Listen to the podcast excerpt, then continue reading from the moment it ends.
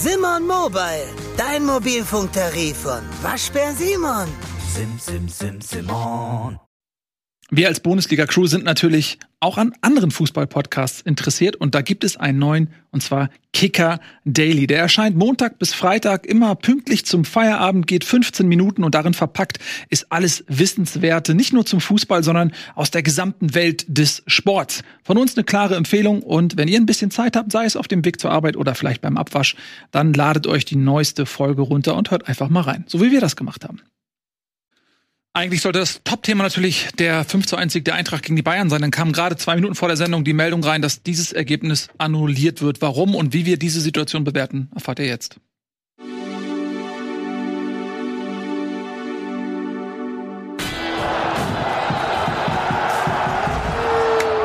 Aber zuerst begrüßen wir ganz herzlich unseren Gast, Janne Nagelen. Schön, dass du da bist. Grüßt euch. Danke für die. Einladung und äh, aber ich glaube, wir müssen ja. Einmal nicht scheiße, dann sowas.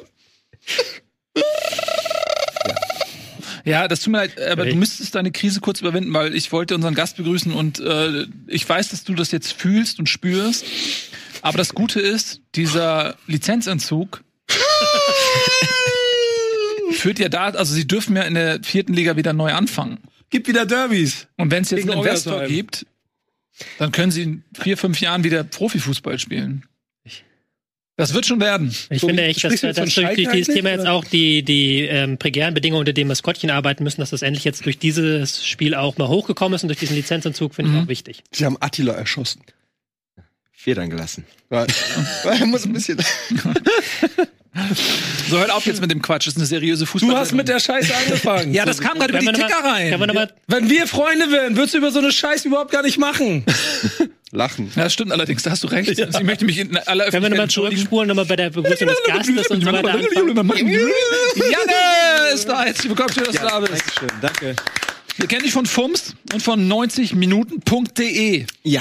Aber du machst daneben auch mit Tobias Escher zahlreiche Videos. Ja, genau. Also Fußball zu tun haben. wir gehen irgendwann auch in die Musikrichtung rein und äh, machen Analyse zur Musik, zu den Charts. Aber Ja. wir schauen uns die Bundesliga-Highlights an, Champions League, whatever, und picken uns mal ein, zwei Teams raus, die Nationalmannschaft, damit wir auch mal was zu lachen haben zwischendurch. Ähm, glaube ich. In dieser harten Zeit. Ich habe ihn mal hier, hier rüber eingeladen, damit wir auch mal ein bisschen was zu unserem alten Männer-Talk hier ein bisschen Ja. Jugend hier reinbekommen. Ja, Weil was haben wir nämlich schon Ja. festgestellt? Mhm. Jan ist der erste Gast, der in den 2000ern geboren ist. Ja. In diesem Format jeweils. Jahr 2000. Mhm. Also nach dem, in diesem Was hast du denn Jahrtausend. davor gemacht? Tja, Ich habe eine Sekunde das geglaubt, dass du Musikanalyse-Videos machst übrigens für eine Sekunde. Das Ja. würde ich mir angucken.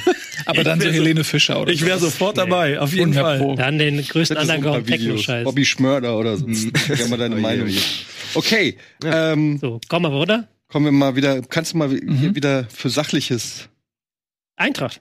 Die Eintracht hat am Wochenende Ach so, 5 zu 1 wusste, gewonnen. dass da- wir haben ja das diese Woche, diese. Woche der Bundesliga-Spielplan, der ist ja so unausgewogen. Mal Wochen sitzen wir hier und überlegen uns, wie wir eine Sendung äh, überhaupt auf die Beine stellen können. Mhm. Und jetzt hat der Bundesliga-Spielplan uns gleich drei Spitzenspiele der Extraklasse gegeben. Mhm. Also Köln gegen Mainz, meinst du? Heidenheim gegen Darmstadt und Bremen gegen Augsburg. Also aber jetzt reiß ich mal ein bisschen Das zusammen. kommt ja noch hinzu, dass ja auch noch der Abstiegskampf ziemlich geil war. Aber nein, Ja. wir reden natürlich jetzt über Frankfurts überraschenden und man muss es auch sagen, genialen Sieg über Bayern München 5-1. Wir reden über Borussia Dortmund gegen RB Leipzig. Ist ja auch ein Mhm. Spitzenspiel gewesen, Absolut wo was richtig. los war. Und das, was mein Herz hat höher schlagen lassen, VfB Stuttgart gegen Bayer Leverkusen. Das schönste Fußballspiel, das die Bundesliga gesehen hat seit, 1900 und Ich habe es nicht gesehen. hat ja, seit meiner Existenz. Ja, ja. seit Also leider nicht wirklich. 1999 gab es ein richtig gutes Spiel. Aber du weißt gar nicht, wovon ich rede, deswegen lassen wir das. Ähm, kommen wir jetzt tatsächlich zum Highlight. Frankfurt gegen Bayern, eins der Highlights in jedem Fall. Ähm, wir kennen ja Eddies emotionale Verfassung. Sie meandert zwischen äh, alles ist fürchterlich und schlimm und Eintracht ist die beste Mannschaft, die je existiert hat. Ich glaube, dass du zu Beginn dieses Spiels eher im ersteren Bereich zu finden warst und dann so langsam aber sicher mit jedem Tor dich mehr getraut hast, aus dir rauszukommen und diesen Sieg auch anzunehmen. Man konnte in der WhatsApp-Gruppe schon erkennen, auch beim Stand von 4 zu 0 war immer noch auf, nee, ich Ja, glaube ja, ja. ich glaub den ganzen Scheiß nicht. 4-1. Diva, Diva hast du, glaube ich, 4-0. geschrieben. Oder 4-1. Ja, was, auf jeden Fall scheiße hohe Führung und du erzählst irgendwas von Diva. Ja, das war auch so. Also gerade als, als es 3-0 stand, habe ich mich immer noch nicht sicher gefühlt, weil man weiß ja, ein Tor vor der Halbzeit, dann ist 3-1, dann brauchen sie nur noch ein Tor für den Anschlusstreffer und dann, das ist so, das hatte alles schon so diese typische, ich kenne, ich hab, bin fest davon ausgegangen, die wollen jetzt, dass ich mich gut fühle, damit sie mich komplett vernichten können. Dich so, persönlich aber auch, ne? Ja, Ja, das ist ein Rachefeldzug. ein. Rachefeldzug. Ganz klar. Und ähm, ja, es ist eigentlich kaum zu erklären. Und man weiß manchmal bei, bei der Eintracht, man weiß, ich weiß nicht, ob ich sauer sein soll, dass sie quasi deutlich machen, was geht, wenn man sich richtig reinhängt. Und das zwei Spiele davor auf jeden Fall nicht gemacht haben, vor allen Dingen in Saarbrücken nicht, wo sie aus dem DFB-Pokal sind. Da teilen wir ja ein Schicksal. Ähm, äh, vielleicht die leichteste DFB, äh, Rest, das leichteste Ja, jetzt, wo der HSV raus DFB-Pokal ist, trifft das zu, ja. das leichteste DFB-Pokal-Restprogramm, was man sich hätte äh, wünschen können, so kläglich gegen den 15. der dritten Liga abzuschenken. Ähm, auch auf eine Art und Weise, die schon echt erschreckend ist. So einfach so, einfach nicht annehmen den Kampf und dann so aufzutreten von der ersten Minute gegen Bayern München, das ist schon sehr merkwürdig. Also das ist schon irgendwo einerseits natürlich geil, auf der anderen Seite fragt man sich halt auch, warum, warum nicht immer so? Warum, warum nicht diese Tugenden jedes Mal auf den Platz bringen? Das, das werde ich auch, glaube ich, nicht mehr so verstehen. Ansonsten kann man nur sagen, dass das halt so ein Tag ist. Manchmal, ich glaube, ihr seid die Taktiker, ihr erklärt dann, ne, Mhm, Viererkette, ja. Fünferkette. Machen wir gleich. Aber ist ein guter Zeitpunkt für das Spiel, oder? Ja, ist ein guter Zeitpunkt, Weil- hat ja auch Tuchel gesagt, ne, dass Ja, er eben. selber nicht weiß, was Frankfurt da äh, gespielt hat. Aber, bevor ihr auf die Taktik eingeht, manchmal ist Fußball auch nicht so leicht zu erklären. Manchmal klappen diese Dinge. Wenn wir mal das 2-0 von Dina Ebimbe sehen, wie, wie Knauf den da an der Seite holt, wie Dina Ebimbe den dann tunnelt und dann noch an Neuer da vorbeisteckt. Da war mindestens so drei, vier Sollbruchstellen, wo es auch, wo der Ball hätte ein bisschen zu weit in die eine Richtung prallen können, in die andere oder so, und es wäre Torwart nicht gefallen. Und an diesem Tag fällt's halt. Ähm, die Bayern waren schlecht, brauchen wir auch nicht drüber reden. Die haben die Eintracht eingeladen, aber du musst dann halt auch da sein und solche Geschenke annehmen, was ja auch nicht immer selbstverständlich ist, auch in dieser Form, in dieser Effizient, Effizienz. Ähm, Eintracht war in Topform, war hochmotiviert, hat die Fehler der Bayern eiskalt bestraft. Die Bayern waren von der Rolle, also wie man es auch selten sieht. Es war schon ein bisschen merkwürdig, diese Fehlpässe und diese ja, so, auch so riskante, also so Fehlpässe, wo danach, also du kannst ja einen Fehlpass machen und dann geht's das Spiel normal weiter, nur der Ballbesitz wechselt, aber du kannst Fehlpässe machen, wo die, äh, wo die gegnerische Mannschaft direkt eine riesengroße Torchance hat. Davon gab es natürlich einige.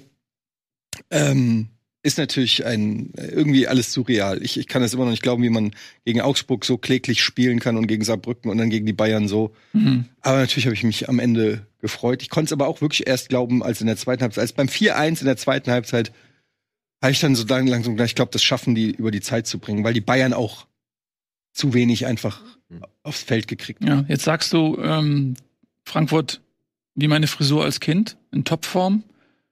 Aber inwiefern lag es auch daran, Janis, Janne, dass die ähm, Bayern zehn Tage Pause hatten vielleicht? Naja, das Spiel gegen Union ist ja ausgefallen und vielleicht auch noch so ein Punkt. Mhm. Ähm, Wintereinbruch, die Bayern jetzt zum ersten Mal in der Kälte so oder Mhm. unter den Bedingungen. Wir haben den Rasen gesehen, also Davis gleich erste Minute. Die sind immer mal weggerutscht und ich glaube, es hat bei denen schon was gemacht. So Eintracht mit Feuer, ja, der Rasen dafür kalt und nass. Und ich glaube, so dieses Wechselspiel, das hat denen gar nicht geschmeckt und äh, ja nicht gefallen. Und du hast gemerkt, für mich haben die auch lethargisch gewirkt und die kennen das ja gar nicht, in der Saison mal so viel Zeit zu haben. Vielleicht wussten sie auch gar nicht so, was sie mit sich anfangen sollen. Und äh, so war ja quasi eine vorgezogene Winterpause und dann wurden sie einfach überrascht, glaube ich, am Anfang. Ja. Stell mir das jetzt so vor, wie Joshua Kimmich zu Hause sitzt an der Wandstart. Was mache ich denn jetzt? Es gab gar kein Champions League, gar kein Spiel diese Woche. Was mache ich denn jetzt eigentlich? Wo ist denn das Spiel? Weil man auch sagen muss, hat ja auch Thomas Tuchel nachher ähm, im Interview gestanden, dass sie vom Eintracht überrascht wurden von der Taktik so ein Stück weit. Weil sie ja noch dann vorm Spiel den Spielberichtsbogen gesehen haben, gedacht haben, Mensch, das wird eine Fünferkette hinten, haben dann noch schnell ihren Spieler mitgegeben, was sollen sie gegen die Fünferkette machen. Und dann war es doch eine Viererkette. Ähm, aber man darf ja auch nicht vergessen, Topmüller kennt ja auch die Spieler. Topmüller weiß ja, wenn dann Kimmich en, eng Mann deckt, dass der dann, dass der das nicht mag, dass der damit nicht klarkommt. Und haben sie auch gemacht, eine wirklich enge Manndeckung auf Kimmich. Ähm, der weiß, dass man ähm, eben auch ruhig nach vorne verteidigen kann und auch riskant verteidigen kann. Die Bayern sind dann eher dadurch zu ärgern, als wenn man sich hinten reinstellt. Hat er alles sehr, sehr gut ähm, analysiert und die Bayern wirklich, da sind wir wieder bei dem Punkt, die waren halt auch wirklich lethargisch. Also der, die hatten halt, ich weiß nicht, ob die keinen Bock hatten, ob die nicht gedacht hatten, dass die so viel Gegenwehr bekommen. Ich kann es dir auch nicht sagen, was Also da dann. Also, die Zahl ja auch am Ende, was mich überrascht hat, die Laufdistanz, 121 Kilometer für Eintracht Frankfurt, 111 für die Bayern, das sind 10 mehr. Das ist quasi, als wenn Frankfurt die ganze Zeit in Überzahl spielt, wenn man das rundrechnet. Und das ist eigentlich echt eine Zahl, ähm, auch mit mehr Ballbesitz, klar, aber das hat mich schon echt. Ja, dieser Ballbesitz ist so ein Ding, ne? Man, ich glaube so, die, die Laufleistung ist natürlich immer so ein bisschen trügerisch, wenn eine Mannschaft fast durchgehend den Ball hat, ähm, die andere muss dann hinterherlaufen, dann ist natürlich der Ball, der, der Laufwert vielleicht auch ein bisschen ein anderer. Aber ähm, es gibt jetzt ja viele, Müller hat ja auch im Interview gesagt, es gibt viele Antworten auf die Frage, weshalb es nicht geklappt hat. Ähm, und wie immer, das hat Tradition, wenn die Bayern eine Klatsche kriegen, dann reden wir über den Anteil des Gegners und dann reden wir über den Anteil, den die Bayern auch selbst zu verschulden hat, weil natürlich auch völlig klar ist, normalerweise erwartet man von so einer Mannschaft in neun von zehn Spielen, dass sie das gewinnen. In dem Fall hat es nicht geklappt. Eddie hat schon gesagt, Eintracht ist anders aufgetreten, viel intensiver, ähm, leidenschaftlicher, laufbereiter. Aber inwiefern ist das vielleicht auch, du hast eben einen interessanten Aspekt gesagt, auch mit Dino Topmeller, der ja die Bayern bestens kennt aus seiner Zeit in München, dass er vielleicht auch ein paar Insider-Informationen, sag ich mal, hat, wie diese Mannschaft gut zu kriegen ist. Äh, da fragt man sich, okay, müssten das nicht die anderen Vereine durch Scouts und Analysen genauso gut hinkriegen? Na, erstens ähm, erwischt ja die Bayern nicht mal an so einem Tag, das stimmt Mhm. schon. Und ähm, es kann auch nicht jede Mannschaft dieses intensive Spiel so gut spielen wie die Eintracht. Das ist ja das, wo ich dir jetzt so ein bisschen widersprechen würde, weil wir aber auch dann von einem anderen Punkt einfach kommen, glaube ich. Ähm, das ist natürlich, wenn du als Eintracht in der, einer Woche hast du halt das Spiel gegen Drittligisten auswärts auf so einem Acker und dann zu Hause gegen die Bayern. Und ich glaube, im Verlaufe der Saison von Eintracht Frankfurt gibt es keine zwei Spiele, die so unterschiedlich sind. Also von der Voraussetzung einfach. Das sind einfach die beiden extremsten Spiele, die eine Eintracht in der Saison hat. Und wenn ich jetzt hier mal gucke auf meine, meine Datentabelle, Eintracht hat ähm, vier ihrer fünf Bundesliga-Siege geholt, wenn sie weniger Ballbesitz hatten als der Gegner. Und sie haben ähm, drei ihrer vier Niederlagen gehabt, als sie mehr Ballbesitz hatten als der Gegner. Und jetzt hatten sie halt ein Spiel, wo absehbar war, sie haben weniger Ballbesitz, sie können halt über diese Aggressivität kommen. Das kann ja auch nicht jeder Verein in dieser, in dieser Klasse. Und sie können halt auch übers Konterspiel kommen, weil die Tore waren eigentlich fast alle, wenn ich jetzt das richtig erinnere, Kontertore. Also gerade das Ding, wo Larsson dann diesen Fehlpass von Kimmich in die Füße bekommt. Ja, da waren halt schon viele Kontertore bei. Das ist einfach was, was ich glaube, was dieser Mannschaft besser liegt. Was dieser Mannschaft besser liegt als vielen anderen Mannschaften in der Bundesliga. Ähm, weswegen sie es halt gegen ähm, Bayern dahin bekommen. Punkt, ja. Das ist meine These-Theorie. Mhm. Aber ich finde, ja, das mag stimmen, aber ich finde, es gibt keine Ausrede, gegen, wenn du gegen Drittligisten spielst. Ist egal, ob der sich hinten reinstellt oder nicht. Die individuelle Klasse ist so viel höher, dass du das, äh, also das würde ich verstehen, beim Spiel gegen Augsburg kann ich das noch nachvollziehen, die Argumentation, dass man sich da nicht so richtig da angepasst hat oder so, aber gegen Saarbrücken gibt's keine Ausreden. Du kannst äh, da, da, da musst du, äh, und das hat man ja auch gesehen, es lag einfach am Mangel, also wenn du da einfach mehr Einsatz zeigst, wenn du bissiger in die Zweikämpfe gehst, dann wirst du auch gegen Saarbrücken was, was holen. Aber wenn du natürlich mit angezogener Handbremse und Lustlosigkeit da und gar keine Körperspannung, gar kein, also dann, dann ist es egal, gegen wen du spielst, dann verlierst du halt gegen jede gut organisierte Mannschaft. Und das ist eigentlich so das Problem. Ich kann das jetzt nicht nur auf Konter oder Ballbesitzfußball schieben. Ich will das auch gar nicht so nur taktisch erklären, sondern es ist einfach der Fakt, dass das halt die beiden extremsten Spiele sind, die du in der Saison hast. Ja. Und das muss ja gar nicht taktisch sein. Das muss ja auch, vielleicht haben die Spieler keinen Bock, gegen den Drittligisten zu spielen. Das kann ja auch sein, dass du dann sagst, ich habe eher Bock, gegen die Bayern mich zu beweisen. Das ist, dann, ist ja auch ein Faktor, der vielleicht spielt. Ich habe da keine Erklärung für. Aber es ist ja nun mal Fakt, dass das die beiden extremsten Spiele sind. Und ich finde es da nicht halt komplett aus der Welt, dass diese beiden Spiele anders ausgehen. Weil es halt zwei völlig andere Spiele sind einfach. Es ist ja nicht so, du spielst gegen Augsburg und Werder, das sind zwei sehr ähnliche Spiele. Aber, tut mir leid, gegen, nichts gegen Werder, aber das ist halt so. Aber gegen Bayern ist halt nochmal was ganz anderes. Und ja, dann erwischt du halt auch noch die Bayern an einem Tag, wo sie halt, wo du halt wirklich das Gefühl hast, die Außenverteidiger, die haben überhaupt keinen Bock nach hinten mitzuarbeiten. Davis, Masraoui, Upamecano. Ich habe, du hast einen witzigen Tweet abgesetzt, der hat ganz gut gespielt, bis auf seine fünf Fehler, die er, für, wo er da fünf Gegentore verschuldet hat. Ähm, nach vorne ging halt gar nichts. Kimmich hat sich wieder mal durch diese Manndeckung völlig abmelden lassen. Auch Kane war, hatte keinen guten Tag erwischt. So, das, das kommt ja auch noch hinzu. Mhm. Diese individuellen Fehler. Es ist ja nicht nur Upamecano gewesen. Ähm, Kim hat äh, einen Fehler gemacht, Kimmich hat einen Fehler gemacht. Und ähm, die haben dann die Gegentore begünstigt. Unterm Strich war es, glaube ich, sechs Torschüsse der Bayern, von den, äh, der Frankfurter von den fünf drin waren. Also da muss man auch über eine gewisse Effizienz mal sprechen. Das ist ja auch nicht so, dass ähm, vom Expected Goals Wert die Geschichte so eindeutig gewesen ist, wie dann am Ende beim Ergebnis. Ich habe den gerade gar nicht vorliegen, aber ich meine schon zur Halbzeit war das Ja. eigentlich deutlich zugunsten der Bayern. 0,7 X-Goals, machen Ja. die drei Tore draus. Das Ja. ist wahnsinnig effektiv.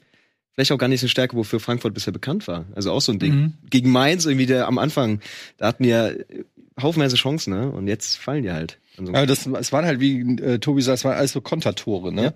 Und da kann, da haben wir halt schon Spieler so wie Marmouche und Knauf und Chaibi und so, die können alle sehr gut, sehr schnell, haben die eine ne, ne gute Ballführung, Ebimbe und so weiter. Das ist halt noch mal was anderes, als wenn du, sag ich mal, dich festsetzt im gegnerischen Drittel und dann dauernd versuchst, hinter die Kette zu kommen, zurückzuspielen in den Strafraum und hast dann irgendwie Mamouche gegen fünf äh, Abwehrspieler dann sieht das zwar auch so aus, als ob die Eintracht irgendwie zu Torschancen, aber es ist halt eine andere Form von, von Torchance, die da irgendwie entstanden ist. Hat natürlich auch was damit zu tun, dass die Bayern extrem hoch standen, ähm, extrem hoch verteidigt haben, was vielleicht auch nicht die schlauste Idee ist, weil ne, da bist du halt auch gegen die schnellen Spieler irgendwie so ein bisschen in, in Verlegenheit.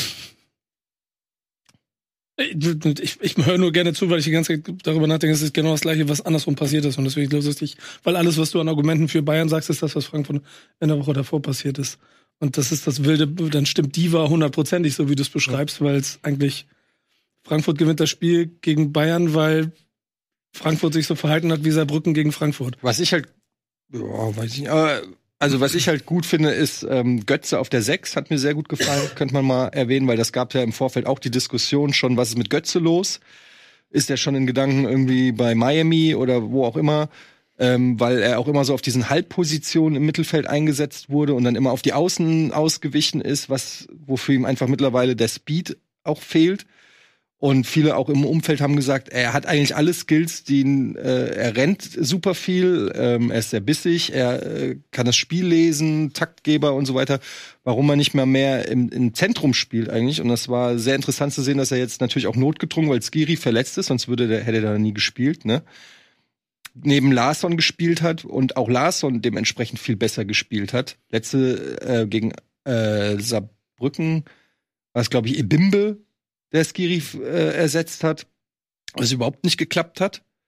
Und ähm, ja, ich glaube, das könnte vielleicht sogar, wenn, wenn er bleibt, weiß man ja nicht, was im Winter passiert.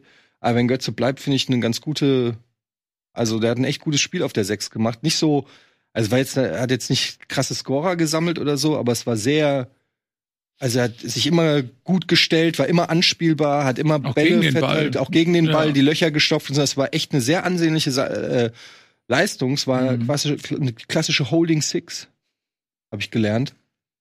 Stark. Ja, der, der hält die Sechs. Ja, ne, stimmt zu. Ich stimme zu, aber ich will auch noch einen Namen reinwerfen, nämlich Robin Koch. Also jetzt wieder mal 90 Minuten gespielt, äh, bis er verletzt war. Ich glaube, vor dem Werder-Spiel war ja Frankfurt, hatte die mit die beste Defensive der Liga. Und klingt vielleicht äh, ein bisschen blöd, aber die hinten, die Jungs sind hinten teilweise neu, Patsch und so. Und er Mhm. spricht Deutsch. Mit Trapp kann er sich gut verständigen, kann mit Götze und so über das ganze Feld kommunizieren. Auch von Topmüller sicherlich, glaube ich, ein ganz wichtiger Faktor. Und wenn der jetzt wieder da hinten drin ist, 90 Minuten spielen kann, jedes Spiel, dann ist das schon wieder eine andere Mannschaft. Mhm. Das hat man auf jeden Fall auch gemerkt, als er weg war. Ja. Als er verletzt war, war gerade hinten wieder, ist die Eintracht ganz schön geschwommen. Er der macht, der spielt auch eine richtig gute Saison. Gefällt mir auch richtig gut, muss ich sagen, ja. Ja, für Frankfurt ein, ein unerwarteter Befreiungsschlag. Ne? Das muss man auch mal sagen, weil es ging ja so ein bisschen bergab. Es war nicht nur die Niederlage gegen Saarbrücken im Pokal, die natürlich wehtut. Da können wir theoretisch nachher vielleicht auch noch mal ein, zwei Minuten drüber sprechen. Über diese Schmerzen, die teile ich ja mit dir und ähm, konnten sich dann jetzt da so ein bisschen befreien, weil da zuletzt ging es ja dann doch eher bergab. Die Ergebnisse sind ausgeblieben. Ähm, das war jetzt nicht unwichtig, eben auch um dran zu bleiben an den internationalen Plätzen. Das ist jetzt ja nicht nur ein kosmetischer Sieg, sondern durchaus auch einer, der Nutzen bringt, weil es werden die nächsten Wochen ja durchaus auch anspruchsvoll. Und auch fürs Frankfurt, ne? Fürs Umfeld Ja. war das wichtig, weil du hast gemerkt, nach diesem Saarbrückenspiel, den Frankfurtern ist der Pokal auch, ne, logischerweise nach den letzten Jahren extrem wichtig. Äh, auch dem Umfeld, also äh, das wird nicht gerne gesehen, da so kampflos. Und man, wenn man gesehen, diese Aktion von Knauf am, jetzt am, gegen die Bayern, wo er den Ball am Rand holt, das wurde vom Stadion gefeiert wie ein Tor. Ja, also das will man einfach sehen. Das ist einfach so, äh, du, dieses Kratzen, Beißen, dagegenhalten. So, das will man einfach in Frankfurt sehen. Wenn das ausbleibt, kippt schnell die Stimmung. Es wurden schon Krösche und äh, Topmöller angezählt. Und ähm, wenn sie, jetzt spielen sie auch noch gegen Leverkusen und wenn sie jetzt gegen Bayern nichts geholt hätten, dann wären sie halt ins Mittelfeld abgerutscht und so weiter. Und dann wäre schon ordentlich Alarm gewesen. Und Mhm. man hat jetzt es geschafft, durch diesen natürlich unerwarteten Sieg. Zum einen hat man sich so ein bisschen noch abgesetzt von Platz 9 von Augsburg. Also hält so ein bisschen Kontakt zu oben, aber man hat vor allen Dingen auch gesorgt dafür, dass jetzt ein bisschen ruhig ist im Umfeld, wahrscheinlich bis zur Winterpause. Und das war schon, glaube ich, auch für den weiteren Verlauf der Saison sehr, sehr wichtig. Ja, auf jeden Fall. Wir können das ja mal kurz tabellarisch nochmal einordnen. Was wir gerade gesagt haben, gilt ja dann nicht nur für die Eintracht, auch die Bayern ähm, war das nicht so irrelevant. Es stehen ja erstmal bei den Bayern vier Punkte. Das liegt natürlich daran, dass das Spiel gegen Union ja ausgefallen war, als dieser Schneesturm über München hinwegzog. Also die können auf jeden Fall nochmal auf einen Punkt wieder rankommen. Und ähm, Frankfurt, und das finde ich, sieht man da ganz gut, das sind jetzt nur noch zwei Punkte auf Hoffenheim. Wenn du das erwartbar gegen die Bayern verlierst, dann sortierst du dich dann noch hinter Freiburg ein, äh, mit eher mit Tuchfühlung Richtung Augsburg und dann zum Niemandsland der Tabelle. Also wichtig, auf jeden Fall für Frankfurt. Lass noch ein bisschen über die Bayern jetzt sprechen. Da ist jetzt wieder ein bisschen Knatschigkeit drin. Man hat ja Glück, dass Leverkusen das Spiel in Stuttgart nicht gewonnen hat, sonst wäre die Lücke ein bisschen größer. Und dementsprechend auch so der Druck, weil die Bayern natürlich jetzt auch aufgrund der, der Erfahrung der letzten Jahre, diese letzte Souveränität ist einfach nicht da, obwohl es eine gute Saison ist, die sie spielen. Nur überschattet durch Leverkusens bessere Saison. Aber ähm, da war direkt wieder so ein bisschen Druck auf dem Kessel. Ne? Aus dem Pokal ist man ja auch raus. Da merkt man, dass sich so ein, so ein Rückschlag direkt bemerkbar macht. Also diese letzte Festigkeit hat man nicht gerade. Die man ja sagen, so diese letzte Festigkeit, weil das ist ja jetzt etwas, was auch schon unter Nagelsmann war, dass die Mannschaft ja regelmäßig komplett eingebrochen ist. Also nicht nur so ein Spiel unglücklich verliert, sondern richtig einbricht. Mhm. Und das hast du jetzt gerade nach diesen zuletzt eher stabilen Wochen, kam es jetzt nach diesem Saarbrücken-Spiel zum zweiten großen Rückschlag, weil das Saarbrücken-Spiel war ja auch ein riesengroßer Mhm. Rückschlag. Und ja, da muss jetzt die Frage, ist das ein einmaliger Ausrutscher gewesen oder ist das jetzt wieder so ein Bo kommender Bote für was Schlechtes? Ich weiß es nicht. Ich kann es auch nicht sagen. Wir reden darüber, dass die Bundesliga sehr gut geworden ist, was die Teams da oben angeht. Aber die Duelle, jetzt Leverkusen, okay, das liegt lange zurück. Dortmund war dann am Ende viel einfacher. Stuttgart kommt jetzt. Die wurden in den letzten Wochen einfach nicht genug gefordert. Also Freitagsspiel gegen Mainz und so weiter. Auch in der Champions League hast du das eher nach Hause gebracht. Und äh, das ist jetzt ein richtiger Hallo-Wach-Effekt, auf den sie einfach, glaube ich, in der Form nicht vorbereitet waren. Und da werden jetzt die nächsten Spiele, wenn dann Stuttgart kommt und es auch im Januar, Februar weitergeht, dann international, da wird sich wirklich zeigen, wie gefestigt diese Mannschaft jetzt ist. Mhm. Bin ich sehr gespannt. Stuttgart nächste Woche. Mhm. Ja, das wird ein sehr, sehr schönes Spiel. Können wir eigentlich direkt als nächstes nehmen. Ah, Stuttgart. Hm? Ein Leckerbissen. Die Stuttgarter, da wartet man ja eigentlich sekündlich auf den Einbruch. Wenn man sich den Saisonstart anguckt, der war eigentlich relativ leicht, kann man so sagen. Ne? Das war nicht besonders anspruchsvoll. Da hat man noch gedacht, ja, okay, die haben jetzt einen Form hoch, die Gegner haben Form tief gehabt, das passte vom Matchup sehr günstig für den VfB. Wie wird sich das dann ausspielen, wenn die größeren, stärkeren, formstärkeren Teams auch kommen? Und stellt sich raus, die machen einfach weiter. Die spielen einen sehr, sehr guten Fußball. Das ist eine komplett verwandelte Mannschaft unter Hönes in dieser Saison und sie sind vor allen Dingen stabil und gefestigt. Eben auch gegen die großen Gegner. Sie haben gegen Dortmund gewonnen, nicht nur in der Liga, sondern auch im Pokal. Und das auch verdient, muss man sagen. Und sie haben jetzt gegen Leverkusen eine beeindruckende erste Halbzeit gespielt, gegen die vielleicht formstärkste Mannschaft der Liga. Jetzt möchte ich gerne, dass ihr uns mal erklärt, was hat Stuttgart in der ersten Halbzeit so dominant so stark gemacht? Leg du mal los. ja, nee, doch. Ähm, Die Verlegener, nee, kommen, Ja. ja, ja, nee, nee, du bist, komm, lass, lass, lass, lass, okay, lass, lass ihn mal lass ran. doch mal den. Naja, also was auf jeden Fall erstmal ein Faktor ist, ganz ab vom taktischen, die Fans zu Hause, die sind unfassbar heiß gewesen. Auch Choreo war ja vom Spiel wirklich äh, zauberhaft. Und mit dem Druck, mit dem die da reingegangen sind, es ist, es war, hat man zu Hause auch mitbekommen am Bildschirm, also mit welcher Power das war. Äh, für die hat einfach alles gepasst an diesem Tag. Und du merkst halt von Beginn an suchen die sich die Räume, die gehen Leverkusen enorm auf den Nerv und schaffen es eben, Leverkusen anzupressen, die Räume nicht zuzulassen, ohne eben überspielt zu werden in der letzten Kette, was Leverkusen sonst sehr gerne macht. Und das ist einfach überhaupt nicht passiert. Und nach vorn hin, Leverkusen auch, hat mich gewundert, Kusunu immer mal Stellungsfehler gehabt. Und Bayer so viele Torchancen in der ersten Halbzeit zugelassen wie zuletzt 2006 gegen den HSV. Was? Ähm, Hat, hat, hat Leverkusen mal zweite Liga? Ach nee, warte mal. Wow. ja. da bin ich auch früh genug geboren, um HSV meine erste Liga mitzubekommen. Das stimmt schon. Okay. Alles klar. ähm, nee, aber also Stuttgart einfach, auch Hönes, der Matchplan, der war brillant. Ich finde das, ich finde das total beeindruckend. Also das, ist mal eine Frage, die natürlich von mir so wie das Emotionale hat. Aber du gehst ja offensichtlich ohne Respekt oder natürlich aber ohne diese Angst, Respekt in so ein Spiel gegen Leverkusen, weil das alle anderen Mannschaften ja machen. Die wissen, wie gut die mittlerweile sind. Und dazu mit dem Selbstbewusstsein aus den letzten Wochen und weiß, was, also auf jeden Fall auch wieder also zwei Handvoll Torschüsse allein in der ersten Halbzeit. So haben sie auch, das haben wir gegen Bremen gesehen, uns haben sie auch das Ding links und rechts um, um die Kiste geballert. Aber dass sie das Lever gegen Leverkusen genauso machen, scheint ja dann für Leverkusen auch das Problem gewesen zu sein, dass sie gar nicht damit umgehen konnten, dass die, dass Druck auf, auf die Abwehr entsteht. Was ja wiederum das interessant in der Zukunft sein könnte.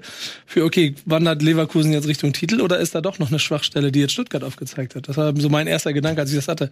Weil wenn Stuttgart die da ärgert, dann, dann äh, werden das nicht die letzten gewesen sein, die dahin wollen, um Leverkusen zu ärgern. Ja, um das um mal kurz taktisch zu ergänzen. Ich hatte Dankeschön. das Gefühl, dass ähm, Wow. warum?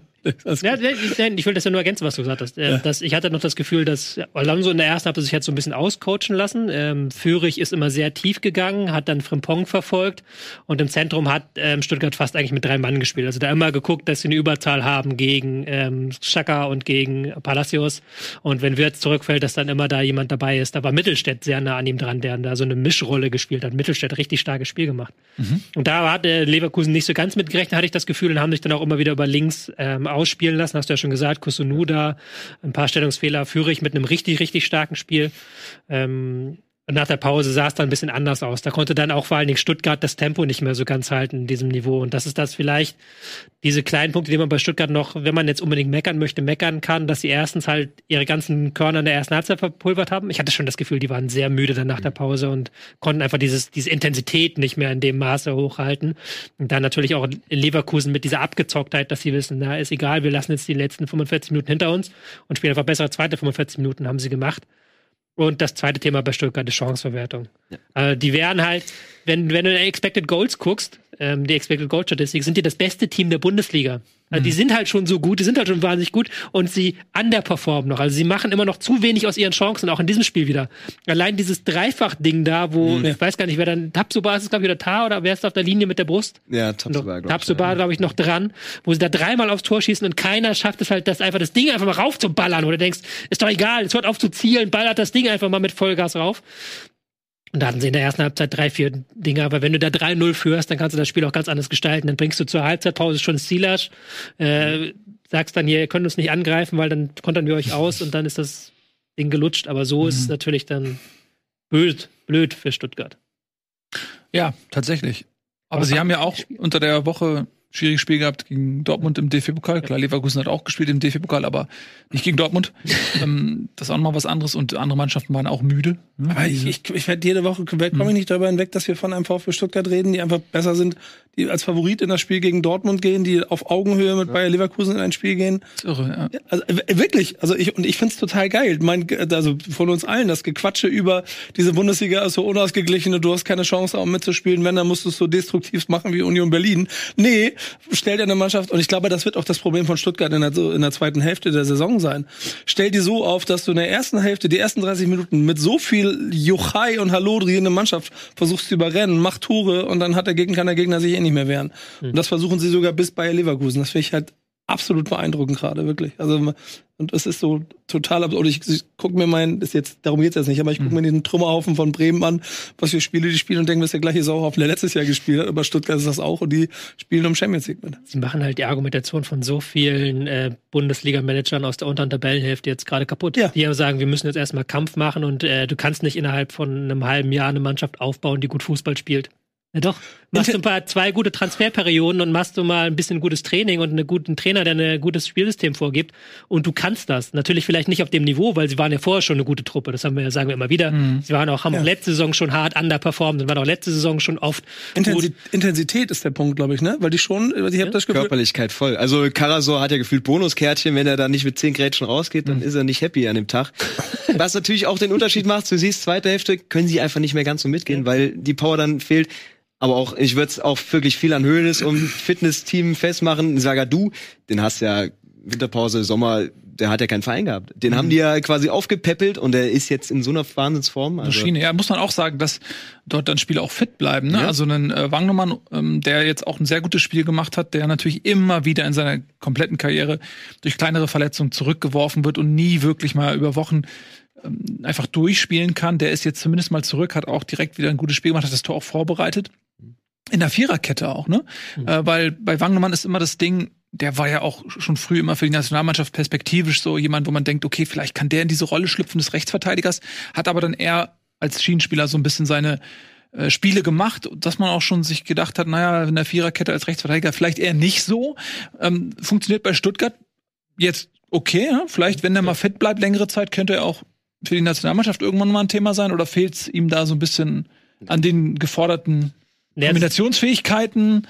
Ein bisschen muss ich dir widersprechen, weil Führig ist ja schon sehr weit zurückgefallen. Also Sie haben schon häufig in der Fünferkette gestanden, dann defensiv. Offensiv wurde es dann eine Viererkette. Das war, glaube ich, auch eine perfekte Rolle für Wagnermann, weil er defensiv einfach abgesichert war durch Anton und offensiv äh, eben so eine Mischrolle spielen konnte, wie du es genannt hast. Ja. Also aus so Viererketten, Fünferketten, Ausverteidiger. Ey, Guck dir diese Stuttgarter Mannschaft an. Da standen am Wochenende acht von elf Spielern auf dem Platz, die für Deutschland spielen könnten. Du könntest theoretisch diese komplette Mannschaft nehmen, einfach Sagadu hinten ersetzt du durch Tar oder Rüdiger, du ersetzt ähm, vorne Milo durch Wirtz und dann musst du noch für Girassi einen Ersatz finden und dann hast du eine deutsche Nationalmannschaft. Die garantiert besser ist als die aktuelle deutsche Nationalmannschaft. So. Und das ist ja auch eine krasse Sache eigentlich. Und Das heißt, der Trainer ist auch besser als der aktuelle Nationaltrainer. er hat ja auch eine andere Aufgabe, muss man ja auch fairerweise sagen. Wenn du natürlich Woche für Woche mit denen arbeiten kannst und du kannst dann erstmal, kommst du hin, legst erstmal Fundament, schaffst den Klassenerhalt, auch so ein bisschen Euphorie, dann hast du eine Sommerpausezeit, kannst ein paar Wochen da machen, kannst dann noch deinen Stiller dir kaufen, den du gerade haben möchtest, weil du weißt, der passt perfekt in mein Spielsystem rein. Ist schon eine andere Aufgabe. Aber mal ganz ehrlich, was- was, glaubt ihr alle, wo, wo geht diese Reise hin? Wenn ihr euch das anguckt, weil es fühlt sich ja alles zu Champions League. romantisch. Glaubst du wirklich? Ja. Weil ich habe jetzt genug Spiele von Stuttgart gesehen, um zu sehen, dass die wirklich einfach, das ist nicht immer Glück oder irgendwie so, sondern da ist, äh, wenn man sieht, wie die kombinieren, wie die passen, äh, das ist einfach gut. Die, die haben einfach, die strotzen vor Selbstbewusstsein, die haben auch schon ihr Soll mehr oder weniger erreicht. Das heißt, die können eigentlich alles, was jetzt kommt in der Rückrunde, sowieso oder so Bonus. ne? Ja. Die können relativ entspannt aufspielen, die haben keine äh, Mehrfachbelastung, außer DFB-Pokal. äh, DFB-Pokal noch jetzt gegen äh, Leverkusen. Gegen Leverkusen. Ähm, das ist aber, äh, kannst du jetzt nicht einpreisen für Mehrfachbelastung im Prinzip, das eine Spiel. Und solange da jetzt nicht irgendwie krasses Verletzungspech kommt, jetzt ist natürlich die große Frage, wenn im Winter Gyrassi geht, könnte es noch mal äh, spannend werden. Ich meine, sie haben mit Undaf natürlich schon hausinternen Ersatz und werden sicherlich dann auch für die Gyrassi-Kohle noch mal jemanden holen. Da kann aber natürlich so diese, der funktioniert halt gerade sehr gut in dem Spiel. Ist halt dann die Frage, ob das in irgendeiner Form sich dann auswirkt. Aber ansonsten gibt's für mich wenig Anlass, gerade mit einem Einbruch. Also die spielen einfach wirklich guten Fußball. Bei Union hätte ich letzte Saison eher gedacht, das klappt nicht bis zum Ende. Irgendwann muss diese Glücksstrecke einfach auch mal reißen. Irgendwann wird sich der bessere Fußball durchsetzen. Aber bei Stuttgart, die sind ja völlig zu Recht gerade auch da oben. Aber die gewinnen das Spiel ja auch, weil sie, also, hab, ich, also weil weil sie auch die Mitte so ein bisschen beherrschen, ne? Also Oder? gewonnen haben sie ja nicht. Ja, Punkt. aber Aber Halbzeit. genau, ja. Erste Halbzeit gewinnen, Auf jeden Fall. Erste Halbzeit gewinnen sie, weil sie die Mitte beherrschen. Das, da wird's doch aber auch für die Leute Taktiken geben, um halt dann die Lücken zu finden. Seht ihr Experten gefährliche Lücken in diesem Spiel? Mir ist einfach nur, wenn die Stars, sage ich jetzt mal, ausfallen, weil die anderen Spieler können das nicht ganz so kompensieren, weil die auch nicht ganz in der Praxis sind, nicht ganz im Rhythmus. Aber wirklich Schwächen, nicht nur Schwächen auszumachen, sondern Teams zu finden in der Bundesliga, die die Schwächen ausnutzen können, Woche für Woche dann. Und äh, auch zu der Frage, bei welchem Team außerhalb der Top 3 sind wir uns denn sicher, dass sie nächstes Jahr Champions League spielen? Also weder Dortmund noch Leipzig bin ich der Überzeugung, dass sie da so jetzt an Fahrt aufnehmen. Also ich glaube auch, das reicht für Platz 4. Mhm. Oder fünf reicht eventuell auch mit dieser Champions Stimmt, League Freeform. Ja, aber Was halt die Frage ist, wenn sie halt mal zwei, drei Spiele verlieren am Stück, Mhm. Weil es lebt ja auch von dem Selbstbewusstsein, das sie haben im Ballbesitz, dass sie immer die richtige Mhm. Option finden und auch suchen. Meinst du nicht, dass die so in Heidenheim im Februar bei zwei Grad Ja, aber schon gegen Heidenheim verloren tatsächlich. Ja, wollte ich also, dass sie irgendwo da in Das- diesen Stadien zerschellen werden? Die Sorge habe ich halt so ein bisschen weniger. Also erstens, weil sie Heidenheim schon, da haben sie schon verloren. Also da werden sie nicht normal verlieren. Ähm, und die können ja Fußball spielen. Das ist ja nicht wie Union, wo man sagt, okay, die werden jetzt jeden, die ärgern jeden da oben, aber wenn es jetzt gegen Bochum oder gegen Darmstadt geht, dann haben die Probleme, sondern das ist ja wirklich, die spielen Fußball und die spielen dann, glaube ich, Mhm. auch konsequent dann Teams, die sich hinten reinstellen, auseinander. Das glaube ich schon. Mhm. Aber ob sie es dann auch tun, wenn sie mal zwei, drei Spiele schief gehen und dann, das ist dann die spannende Frage in der Rückrunde und auch ohne Gyrassie dann Es wird ja, sech- hier, was ist das? Augsburg am 16. Spieltag, dann direkt nach der Pause Gladbach und Bochum auswärts jeweils. Mhm. Aber dann lässt, lässt er zur Not einen Punkt liegen, aber gegen die direkten Gegner da oben machen sie es ja immer gut. Also dann holt Heidenheim mal drei, aber wenn sie gegen Leverkusen nichts abreißen lassen. Ja, und das ist auch die Art und Weise. Also ich fand es vorher auch interessant zu sehen, weil Leverkusen hat ja auch diesen brutalen Ballbesitzfußball, dass die einfach diese Passsicherheit im Mittelfeld haben und diese Dominanz mit Chaka, Palacios, Würz, dass die auch äh, einfach, ist auch wunderbar zu sehen, wie die den Ball laufen lassen. Und Stuttgart halt mit diesem Pressing, mh, inwiefern kann halt Leverkusen schon früh gezähmt werden und ihnen genau diese, dieses Kurzpassspiel zerstört werden durch dieses Pressing der Stuttgarter. Es war schon im Vorfeld so, war ich schon neugierig, okay, wie, wie, wie klappt das jetzt? Und das hat Stuttgart in der ersten Halbzeit, muss man auch sagen, äh, Leverkusen wirklich den Zahn gezogen. Die haben ja ihr Spiel gar nicht wirklich aufziehen können und dann in der zweiten Halbzeit auch mit der Müdigkeit und so weiter ähm, war es dann ein bisschen besser aus Leverkusener Sicht, aber das war schon echt interessant zu sehen, dass sie selbst diese ähm, unfassbar formstarke Mannschaft, die als einzige in Europa noch unbesiegt ist, ja, dass, dass das einfach klappt, die zu neutralisieren. Das war schon Wahnsinn auch und das Spiel hat einfach Spaß gemacht. Undorf hat sich für Deutschland entschieden. Ja. Ja, also es ist auch lustig, dass wir jetzt so. Ja, Duxch, pass auf. ja pass Wird auf. eng jetzt. Ja, wird auch, ja, das ist, ähm, der spielt natürlich auch in der Mannschaft, wo es, glaube ich, sehr viel Spaß macht gerade. Ne? Muss Hat man einen. Anruf von Nagelsmann wohl. Ja, ich weiß, ja. Er hat sich entschieden. Er ist ja auch, also ähm, er sagt ja auch selber, dass, dass er ist in Deutschland geboren hier, fühlt sich hier eigentlich heimisch. Ich glaube, das ist eher, wenn es nicht klappt, die Option wäre. Ich glaube schon, dass er von seinem, nach allem, was man so über ihn gelesen hat, von seiner Verbundenheit und so. Ja klar, aber da wird ja oft opportunistisch entschieden, Genau, wo man die ja. besten Chancen sieht. Und wenn Ja. er sich für Deutschland entscheidet, könnte das ja ein Hinweis darauf sein, dass, dass, dass er da wirklich demnächst auch eine Chance kriegt. Ja, hat Nagelsmann ihm wohl auch gesagt, wenn er so weiterspielt, dann wird er in der nächsten Länderspielphase wird er eingeladen dann. Und es ist dann auch verdient, wenn er so weiterspielt. Es geht ja auch darum, bei der Europameisterschaft dann die formstärksten Spieler irgendwie auch mitzunehmen und ähm, keiner von denen Alternativen zu Füllkrug und selbst Füllkrug hat jetzt ja auch nicht seit zehn Jahren die Nationalmannschaft dominiert, sondern da hast du Spieler wie Behrens, äh, Füllkrug, Duxch. So, warum soll er nicht auch eine Chance kriegen? Also ich muss auch mich auch da revidieren. Ich habe vor ein paar Wochen noch so ein bisschen kritisch geklungen, aber Mhm. der kann auch mitspielen. Ich glaube, das passt auch Mhm. mit anderen Spielern da vorne drin. Der hat jetzt auch nochmal unterstrichen, dass er auch als Zehner spielen kann, wenn Gerossi ganz Mhm. drin ist. Hätte schon mal Lust, den zu sehen. Ja. Ja, auf jeden Fall. Und warum nicht? Ja, äh, also einfach ein tolles Spiel. Muss man einfach sagen. Hat Spaß gemacht. Vielen lieben Dank an der Stelle an Stuttgart und Leverkusen. Auch als neutraler Zuschauer hat das einfach großen Spaß gemacht, sich das anzugucken und gerne weiter so und hoffentlich verletzungsfrei. Das gilt für beide Mannschaften. Denn äh, du hast es ja auch gesagt, da, die erste Elf ist eine andere als die zweite. Ne? Das gilt, glaube ich, für beide Mannschaften. Gut. Tabellarisch haben wir uns das schon angeguckt. Gucken wir nachher nochmal wieder drauf. Jetzt machen wir eine kleine Unterbrechung. Und dann haben wir noch ein weiteres Topspiel, Eddie, ja? Achso, das war nur so ein. Dortmund-Leipzig. Das ist richtig. Ein Punkt für dich. Beding. Bis gleich.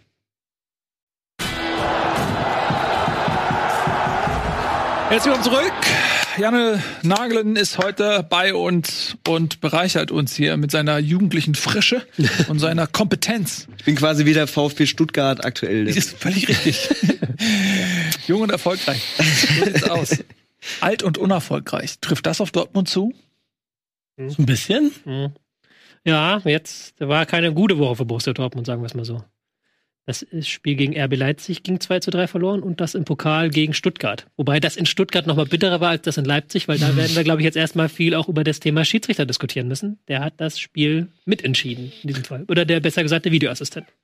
Ja. Das klingt so, als ob er es verpfiffen hat. Nee, aber es war schon eine Entscheidung, die das Spiel maßgeblich beeinflusst Aber die hat. Entscheidung hat auch Hummels getroffen und nicht der Schiedsrichter. Das ist auch wieder wahr. Dann lass uns ganz kurz über die Szene reden, bevor ähm, wir uns da drin verlieren, für alle, die es vielleicht nicht so sehr vor Augen haben. Also wir haben die Situation, dass der pfeilschnelle Opendar im Prinzip an Das ist jetzt Hummels. der Mittellinie allein aufs Tor läuft, Hummels, hummelt hinterher, entscheidet sich irgendwann im Laufe dieses 40 Meter Sprintduells, so, den sense ich jetzt einfach mal um, macht das aber zu einem Zeitpunkt, der knifflig ist. Denn er grätscht ihn natürlich ohne Frage um. Opendar steht alleine vor Kobel, verhindert dadurch eine hundertprozentige Torchance. dann gibt's jetzt so viele Dinge, die man erstmal abklären muss. Das erste ist, ist es innerhalb oder außerhalb? Das zweite ist, ist es abseits gewesen? Das dritte ist, ähm, müsste man sich eigentlich auch fragen, hat er eine Chance, den Ball zu spielen? Dann ist die aktuelle, ich weiß, das wird ständig geändert, aber die aktuelle Regel ist doch, wenn du, wenn du tackelst äh, und eine klare Torchance verhinderst ohne Chance auf den Ball, das ist doch trotz Elfmeter rot, oder nicht? Ja, aber ich glaube, er hat ja versucht, den Ball zu spielen.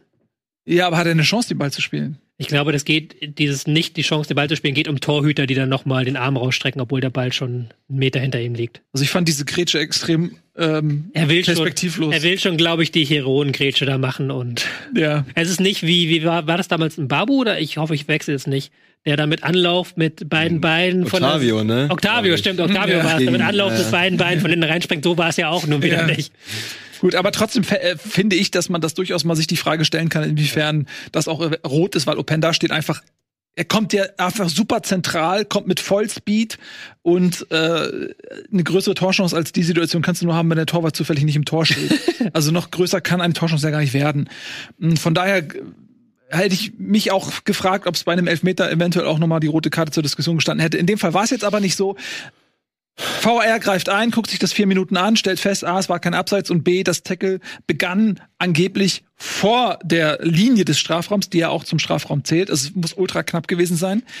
Sodass am Ende dann statt Elfmeter und gelber Karte, was die ursprüngliche Entscheidung des Schiedsrichters war, rote Karte und Freistoß für Leipzig in dem Fall kam. Und du hast, glaube ich, eine Umfrage gemacht auf Twitter. Ja. Ich habe auch teilgenommen. Du hast teilgenommen? Ja, und ich habe auch gesagt, rote Karte Ich die ist ich hab- schlimmer als Elfmeter. Genau, ich habe die Umfrage gemacht, was ist schlimmer in die Ja. Elfmeter oder rote Karte in der Situation und rote Karte haben sich auch die Mehrzahl für entschieden. Wollte ich gerade sagen, was für Ist auch, glaube ich, Option, wissenschaftlich die ernst, äh, die korrekte Antwort. Weil es gibt da, glaube ich, eine Studie irgendwie ab irgendeiner Minute, ich bin mir nicht mehr sicher, welches ist, ich glaube 60. oder sowas, ab dann lohnt es sich mehr, die rote Karte zu holen als den Elf, äh, Elfmeter. Weil ab dann irgendwann ähm, das Gegentor, das du dann wahrscheinlich schluckst durch den Elfmeter, schlimmer ist als die rote Karte, die du bekommst. Aber wenn du natürlich 75 Minuten Unterzahl spielst. Ja, und äh, klar, wir können jetzt auch ähm, über äh, den VR gleich diskutieren, aber du hast ja den einen wichtigen Punkt schon genannt, dass Hummels da so hingeht, ist halt schon Blödheit. Also das ist schon, das ist, muss man ihm, weiß, hat er auch selbst selbst entschuldigt direkt bei der Mannschaft danach und gesagt, sorry, das darf nicht sein. Und da darf er halt nicht hingehen, niemals. Da bleibt er halt aber oben, Kobel, entweder hält das Kobel das Ding oder Kobel hält das Ding nicht, dann liegst du 0-1 hinten, dann hast du aber immer noch 75 Minuten Zeit, das 1-1 zu erzielen. Aber als Liebhaber einer guten alten über die Klinge springen lassen Grätsche war ich auf jeden Fall bei ihm. Ich habe das so gefühlt, so auch dieses viel zu spät, sich dazu entscheiden, dahin zu singen. Also da habe ich alles gefühlt. Trotzdem muss man sich natürlich auch die Dämlichkeitsfrage stellen, gerade bei Hummels. Und dem, der weiß ja all das, was ihr in der Theorie jetzt hier sprecht oder was auch die Experten oder das weiß der ja alles aus gefühlten 2000 Pflichtspielen, die der gemacht hat. Deswegen frage ich mich, warum da macht er das? Also es gibt, es gibt weil, und auch noch gerade in dem Spiel und mit der mit der Vorgeschichte aus der aus der aus dem Pokal und so weiter. glaube, weil er einfach gerade gut drauf ist und die letzten Grätschen in den letzten Wochen gezogen haben. Stell dir Also, mal vor, hätte er den Ball getroffen. Ja, natürlich, da wäre die Südtribüne auch Oberkörper wie Trikot auch so. Also gegen, ja. gegen Mailand hätte den Ball hundertprozentig getroffen. Das war halt vielleicht gestern oder äh, am Wochenende noch mal ein Tick mehr, ne, der dann gefehlt hat zum Ball. Aber wenn Schlotterbeck oder so, weiß ich jetzt nicht, ob der runtergegangen wäre. Und trotzdem möchte er mal das VR-Fass aufmachen, Oh, ja. weil es. Clickbaiting jetzt hier. Warum? Clickbaiting? Mach. Egal, mach. Weil es ist. Es ist halt so ein knappes Ding. Und ich habe noch keine Zeitlupe gesehen, wo ich halt ehrlich ganz 100% überzeugt bin, dass das vor der Linie war, das Foul angefangen hat. Und irgendwie, manchmal habe ich das Gefühl, dass die Leute da im Kölner Keller glauben, dass sie Sherlock Holmes sind, die da detektivisch sich da jedes Detail angucken müssen, um dann zu der 100% richtigen Entscheidung zu kommen. Haben sie in Heidenheim Wo- auch gemacht. Ja, wo sie halt, wo es halt einfach keine 100% richtige Entscheidung gibt. Ich glaube, da hätte sich so oder so, hätte sich, hat sich niemand beschwert. Es ist ja nicht so, dass da jetzt tausend Leute sich im Nachhinein beschwert hätten, wenn das die Entscheidung so geblieben wäre. Das war ja einfach eine sauknappe Sache. Schiedsrichter hat das so gesehen, dann lass es doch einfach so. Mach doch nicht da eine fünf Minuten Pause draus und dann irgendwie zu erklären, da ist aber ein Frame noch, wo man sieht, dass das so ist. Das, das Frame hat bisher noch keiner gesehen. Das kann, hat uns noch keiner zeigen können, dass es dieses Frame gibt. Und ich mir denke, nein, lass es doch einfach sein, lass es doch einfach laufen, das ist nicht das. Und dann sind wir haben wieder alle meckern, dass der VR weg soll, weil wegen sowas, weil dann einfach die Leute da völlig überambitioniert im Kölner Keller sind. Ah, Das finde ich jetzt aber komisch. Warum? Ja, weil das auf der anderen Seite, der, also wir haben hier wild rumdiskutiert darüber, dass diese 1,2 Zentimeter, die der, die der Torhüter beim Elfmeter sich auf der Linie eventuell nach vorne bewegt so, und ihr gesagt habt, ja, dafür gibt's Regeln, das ist die Bestimmung, so sieht das aus. Und dann machen die Jungs da im Keller genau das, deine Regeln, die du unbedingt Nee. haben willst, Ja, fangen sie an, ziehen sie eine Linie und machen, nö, es sind 1,2 Zentimeter außerhalb des Strafraums gewesen, Elfmeter, Aber die Regeln sind halt bei Abseits ziemlich eindeutig und bei Foul ist es halt. Bei Elfmeter sind sie auch ziemlich eindeutig. der erste Kontakt. Oder ist Elfmeter so Der erste, bummelig am ja, 16er? natürlich. Die Fouls sind immer bummelig, sind immer bummelig, weil das, Nein! die Regel ist der erste Kontakt, der für den Fall ursächlich ist. Richtig, und wo findet das statt? Auf der Linie erste, oder davor? Genau, was ist jetzt der erste Kontakt, der für den Fall ursächlich ist? Ist das da, wo er das erste Mal mal hin, ich berührt? zeig's dir. Ist es da, wo er dann hinfällt? Das ist ja auch dann wieder eine Interpretationsfrage einfach. Zeig dir den ersten Nein, das ist Kontakt. nicht, das ist Der- Fakt. Für den Fall. Es, es gibt einen Fakt, da wird getroffen und dann bam, und da wird eine Linie gezogen. Ich verstehe nicht, also ich, ich bin ja, aber ich verstehe nicht, warum du da jetzt dieses Fass aufmachst und mich hier vor Wochen wegen meiner Elfmeter-Diskussion pro Keeper ich- hier vernichtest Aber ich quasi dir in das diesem gerade Raum. versucht zu erklären. Ich finde, das sind beide unterschiedliche Das ist- Situationen. das ist die eine nicht. Situation kann ein Roboter entscheiden. Und das wird auch bald ein Roboter entscheiden, die Abseitssituation. Also du oder was? Ja, genau. Das kannst du auslagern an, an automatisch, automatisierte Absatzerkennung. Das kannst du nicht auslagern. Da muss irgendein Mensch entscheiden, Natürlich. wann ist da der, ja, wann ist da der Kontakt, welcher Kontakt ist maßgeblich für das Fallen und so weiter und so fort. Das war doch in dem Punkt klar. Es gibt einen Kontakt, den er hat. Und das ist der vorne am Bein und der ist von, vor der Linie. ja. Ich werde aber auch die Theorie Der- aufstellen. Ja, komm, versuch reinzugreifen. Greif Ja, okay. rein. Ich werde die Theorie aufstellen, es hätte den Elfer nach 20 Sekunden gegeben, hätten die nicht auf Abseits überprüfen müssen. Weil dann hätte sich das vielleicht niemand noch mal so im Detail angeschaut.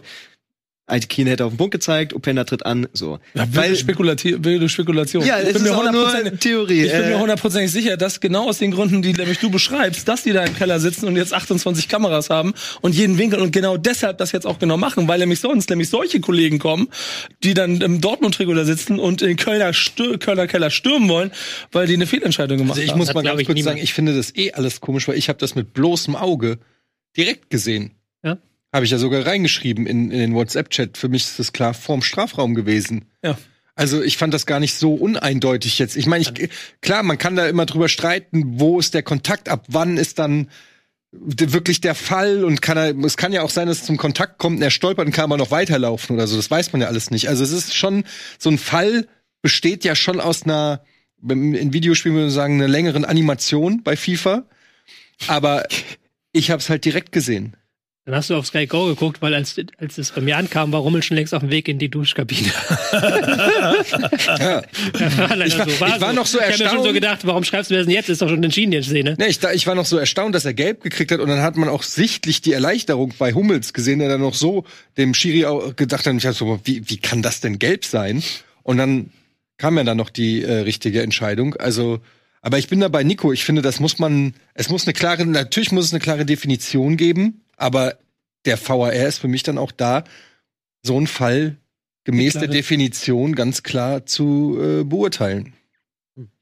Ja, es nervt natürlich so ein bisschen, aber in dem Fall, wenn Sie es sich angucken, dann können Sie es nicht so wegwinken. Dann müssen Sie drauf schauen und zwar nicht unbedingt, weil Sie sich wichtig machen wollen, sondern weil Sie genau wissen, wenn Sie es nicht machen, weil das genau so eine entscheidende Szene ist, dann kriegen Sie auf den Sack. Weil wenn Richtig. hinterher jemand kommt und sagt, ey, seid ihr bescheuert, das war ja wohl eindeutig vor dem Strafraum oder andersrum, dann sind sie wieder in der Defensive. Und deswegen glaube ich, in dem Fall kann ich es verstehen, dass sie es lieber eine Minute länger angucken. Aber es ist natürlich auch wieder so eine Situation, die so eng ist, dass man das wiederum dem VR zur Last legen kann, weil man sagt, ey Leute, das ist doch jetzt eigentlich gar nicht mehr eine klare Fehlentscheidung, da ist doch jetzt kaum mehr zu erkennen, ähm, ob das vor oder nach dem Strafraum ist, weil wie gesagt, der Strafraum gehört zur Linie und die haben dann, glaube ich, gesagt, was war das? John Sinclair oder was? Hm. ähm, ob äh, er jetzt mit dem Knie ihn irgendwie erwischt hat und dadurch das Fallen oder ob das später mit dem Fuß war und so weiter. Ne, es ist eine knapp und knifflige Situation, aber wir schießen uns immer so gerne auf den VAR ein und ähm, wir wissen ja alle, die großen Skandale fanden eh äh, letztes, äh, beim letzten Zweitligaspieltag statt beim HSV, wo du ja auch gesagt hast, ja klar, das war eindeutig, das ist ein Faktum, er steht über der Linie, das muss man pfeifen, weiß ich noch. Was interessiert mich mein Geschwätz von gestern? Absolut Und richtig. wen interessiert das? Aber komm, lass uns zum Spiel. Komm, jetzt Lass uns zum Spiel VR. kommen. So, das ist nämlich völlig richtig. Nach diesem Eingriff des VRs und der daraus resultierenden roten Karte gegen Mats Hummels ist Leipzig richtig on fire gewesen, hat aufgedreht, hat die Dortmunder gar nicht mehr hinten rauskommen lassen und man hat gemerkt, das ist eine Frage der Zeit, bis jetzt dieses Tor, was sie eventuell durch den ähm, Eingriff Mats Hummels nicht bekommen haben, dann auch fällt, was dann auch tatsächlich relativ schnell kam im äh, Falle von Benzibaini, der ein Eigentor geköpft hat, aber Simakon hat sich, man hat richtig gemerkt, Simakon so, ach, ihr glaubt, ich war das? Ich weiß zwar, ich war es nicht, aber ihr glaubt alle, dass ich war. Okay, dann feiere ich mich jetzt mal.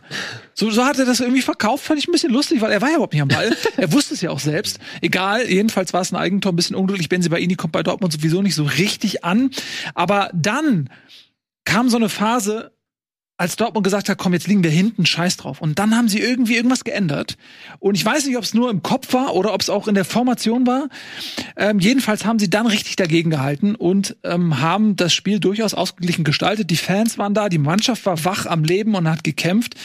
Und es hätte ja auch sein können, dass man sagt, ne, Terzic war ja so ein bisschen in der Kritik, dass man sagt, okay, das ist jetzt so eine Gelegenheit, dann lassen wir uns jetzt mal so richtig gehen, machen den Standpunkt klar, es läuft nicht mehr mit dem Trainer. Aber so war es ja nicht, ne? Also ich finde immer sehr interessant, wenn du in Unterzahl bist, dann willst du dir immer vornehmen, mit Standards im Spiel zu bleiben. Mhm. Dass der BVB das aber in dem Spiel schafft, hätte ich nicht erwartet. Weil der BVB, okay, Standards vielleicht jetzt nicht die große äh, Expertise, aber da haben die den Willen gehabt und da haben die haben einfach schnell gemerkt, hier geht noch was und dass Süle den dann auch so 1A reinlegt ins lange Eck nach der Flanke von Brand, nach der Ecke, das war schon, hat mich auch überrascht. Ich dachte, das wird jetzt ein 2-0 noch vor der Halbzeit. Leipzig dreht das Ding, äh, macht das Ding fertig und dann ja, ist gut, aber Respekt auch an Dortmund, die das Beste aus der Situation bislang gemacht haben. Ja. Man hatte ja schon gemerkt in den ersten Minuten, als es noch 11 gegen 11 war, dass sie jetzt anders spielen wollten, dass sie auch dieses, dieses Klischee, dass sie jetzt zuletzt ja gegen Stuttgart im Pokal ganz mies ausgesehen haben und gegen Leverkusen auch komplett tief gestanden haben, das wollten sie eigentlich nicht tun.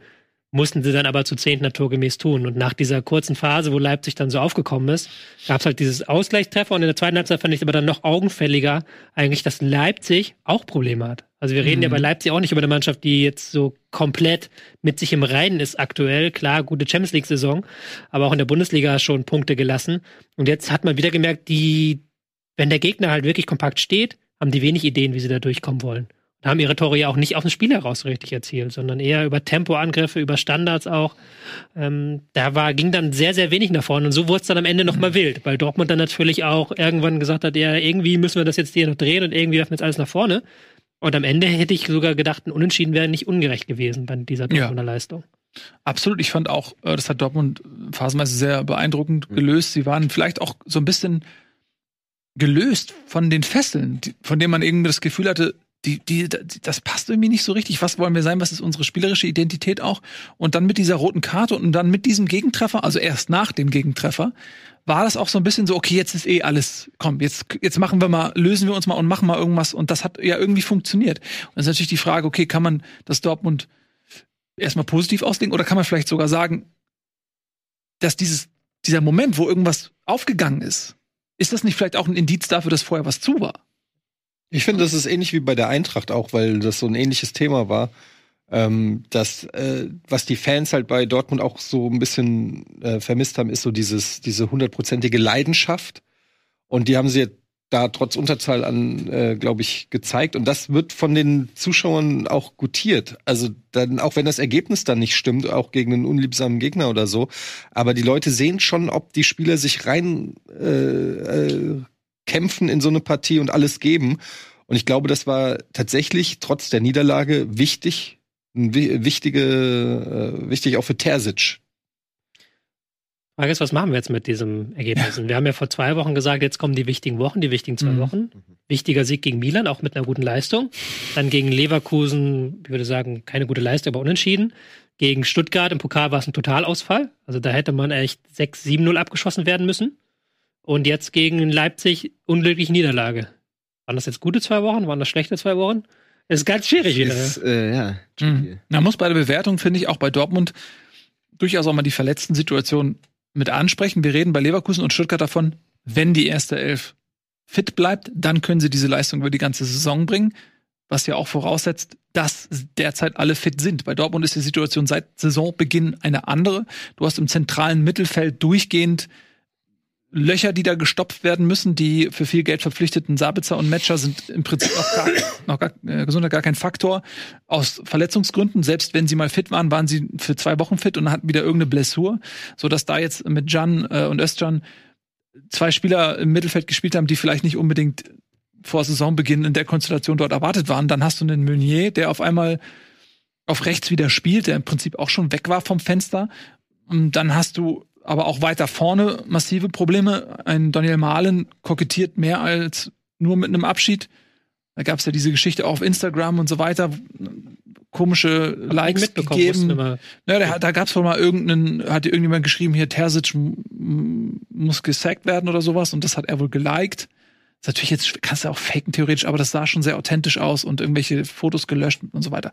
Da wird ja wirklich auch dr- drüber gesprochen, dass er vermutlich geht, scheint jetzt nicht mehr sich so wohl zu fühlen. Dann hast du einen Adeyemi, der völlig außer Form ist, der wo du das Gefühl hast, okay, die, also man nimmt ihm das schon gar nicht mehr übel, dass nichts klappt. Ja. Weil das Gespür der Dortmunder Fans ist schon so, der ist komplett in einem Loch und der tut uns leid. Also die haben schon die Phase übersprungen, wo sie ihn auspfeifen, weil er schlecht ist und jetzt ist es mit, mit jeder Aktion, die halbwegs gelingt, so ja, come on. Ne? Das ist ja wirklich teilweise erschreckend mit anzusehen, in welchem Formloch der Junge steckt. Also äh, Dortmund hat, finde ich, auch über diese Trainerfrage und über die Art und Weise, wie sie spielen wollen, hinaus einfach offensichtliche Probleme. Und ist das ein Top-Team, sagen wir mal, wenn wir davon sprechen, in der Bundesliga, was am weitesten davon weg ist, einen Plan A zu haben, der quasi immer funktioniert. Also es funktioniert in den letzten Wochen was bei Mailand, Leverkusen in Ansätzen, aber es ist immer was anderes gefühlt. Es sind einmal andere Spieler, die sich hervortun können. Mal ist es ein Hummels, zu Beginn der Saison mal auch ein Mal gewesen, Reus zwischendurch, aber das ist so inkonstant und ich habe keine Ahnung, wie die irgendwie das hinbekommen, dass sie einfach nach Plan A mal Woche für Woche durchgehen. Und ehrlicherweise ist Malen ein super Beispiel für das Problem von Dortmund in sich. Wenn wir nämlich am Anfang der Saison jemanden haben, der da überraschend endlich, also über den Saisonwechsel da ist und jubelt und Enthusiasmus und endlich zeigt er das, was er kann. Und im Winter reden wir auf einmal davon, dass er beleidigt ist und weg will. Spricht nicht für die Chemie dieser Truppe. In welcher Form auch immer, aber da scheint es intern halt keinen Halt zu geben, dass da 11, 12, 20, 30 Leute gemeinsam versuchen, für die Farben zu spielen, was ja ehrlicherweise eine der Grundsäulen ist, die Borussia Dortmund in sich tragen muss und ja eigentlich auch nach außen verkauft. Und das ist in, eigentlich schon seit Jahren das Problem, das ich da sehe. Vielleicht ist es durch die Fluktuation der jungen Spieler, aber der Kern, der da ist, der sorgt, die Julian Brands und Co. dieser Welt, die sorgen einfach nicht dafür, dass es ein Gerüst gibt, an dem nicht gerüttelt wird, wie das ein Thomas Müller bei Bayern schafft, zum Beispiel um so ein bisschen harte Beispiele zu. Und ich glaube, das ist das Problem. Also Malen will weg, ist das größte, also das, das inhaltlich größere Armutszeugnis gerade als vielleicht ein schlechtes Spiel gegen Leipzig oder so. Jetzt gibt's Gerüchte, vielleicht nur Gerüchte. Jaden Sancho soll vielleicht Tausch. Tausch. Ja, also nicht eins zu eins Tausch, eventuell, also aber in der Ro- Rochade sozusagen irgendwie das äh, s- Malen Liverpool oder so ist da im Gespräch. Ähm, aber dass zumindest Sancho, der ja bei Manchester United, also der, der, der Sebastian Rudi, Rudi Manchester United so ein bisschen ist.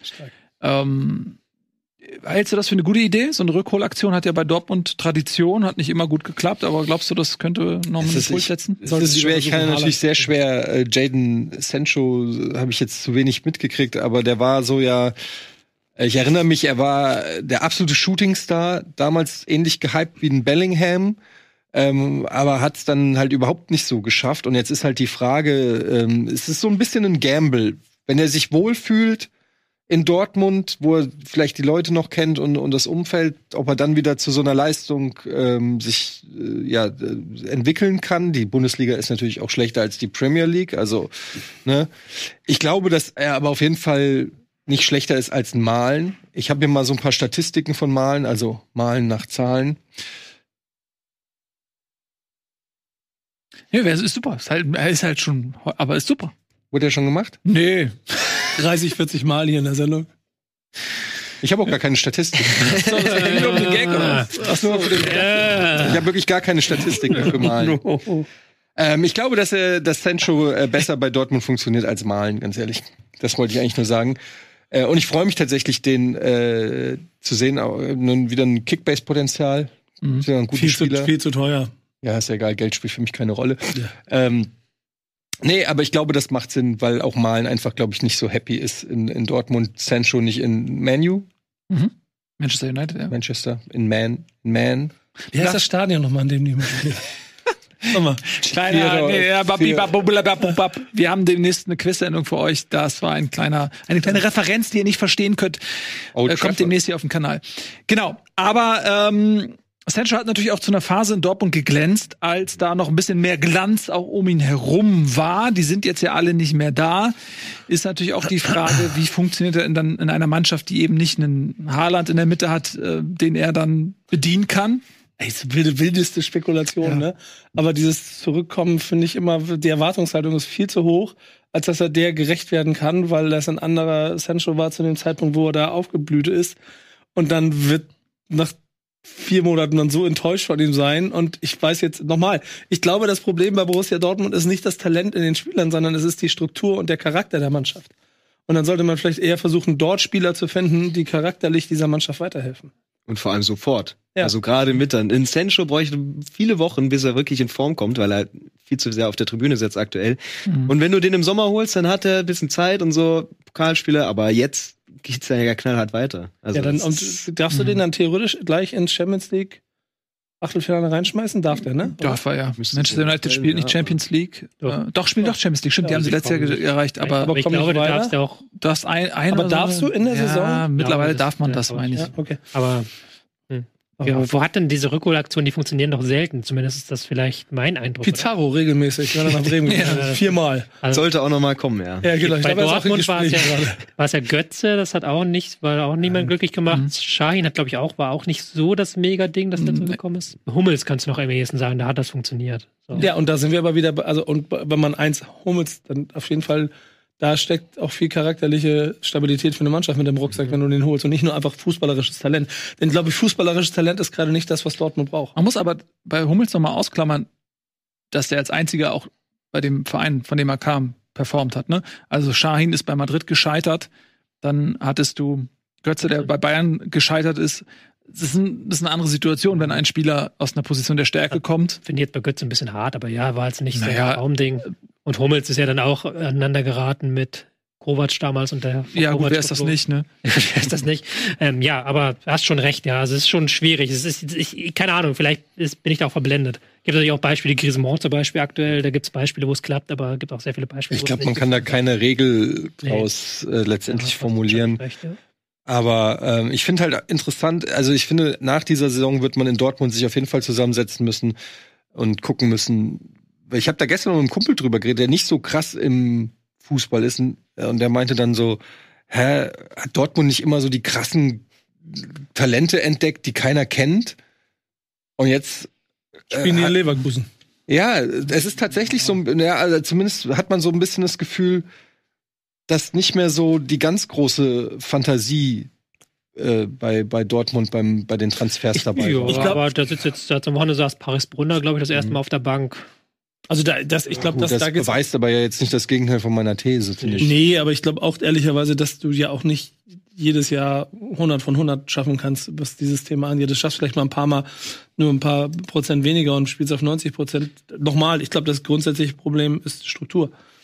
Ja, was Ähm, heißt denn Struktur? Struktur heißt ja Spieler. Nee, aber, ja, aber nicht, nicht die, die, die Talente sind, die von unten hochkommen, sondern also, diese Wochen, die wir im Moment haben, leben, glaube ich, sehr davon und äh, das ist total lustig, weil ich das, weil du da nicht immer drüber reden willst, aber jede Mannschaft, die erfolgreich ist, da Frankfurt schafft es dadurch, dass sie diese 5%, 10% mehr Enthusiasmus, Elan, Feuer mit in den Raum schmeißen. Saarbrücken vorher, die Pokalspiele, du kannst es aus den Pokalspielen erzählen. Wir haben gerade, finde ich, sehr viel engen Fußball. Stuttgart gegen Leverkusen, Stuttgart, wie sie Fußball spielen, alles genau das Gleiche.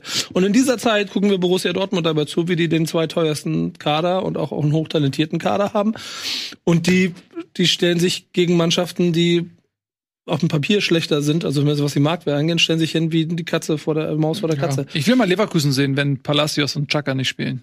Muss man einfach sagen. Also ich bin immer für ein gutes Bashing zu haben, aber ich manchmal auch das Das ist Gefühl, kein Bashing, ist eine, ist eine Hoffnung, Naja, ist aber ein es ist Aufruf, dass da was man nicht ausklammern einfach, dass, dass diese Mannschaft nicht im Gegensatz zu den Erfolgsmodellen sich nicht dauerhaft mit derselben Mannschaft äh, äh, präsentieren da darf. Das ist einfach auch ein Fakt und, und klar, die Transfers, Shahin und äh, äh, Entschuldigung, Metscher und Sabitzer, Shahin und. So, das ist natürlich, die wissen das auch. Die hätten sich Grimaldo und Chaka und Boniface holen müssen, wie es Leverkusen gemacht hat. Das wissen die ja. auch mittlerweile. Ja. Aber es ist natürlich, diese Diskussion ist auch mal ein bisschen schwierig. Zum einen diese Talente, die sie hatten, das ist, was Eddie gerade gesagt hat, das haben wir zusammen auch gesagt. Du kannst nicht jedes Jahr einen Weltklasse-Spieler äh, mit, mit Anfang 20 holen. Äh, das war jetzt eine absolute Ausnahmeserie, dass sie äh, mit Haaland, also davor Sancho, der in Dortmund Weltklasse gespielt hat, aber sie dann nicht bestätigen konnte, aber danach halt mit, mit Bellingham und Haaland, das kannst du auch einfach nicht jedes Jahr wiederholen, weil es diese Top-Spieler einfach nicht jedes Jahr zu kaufen gibt.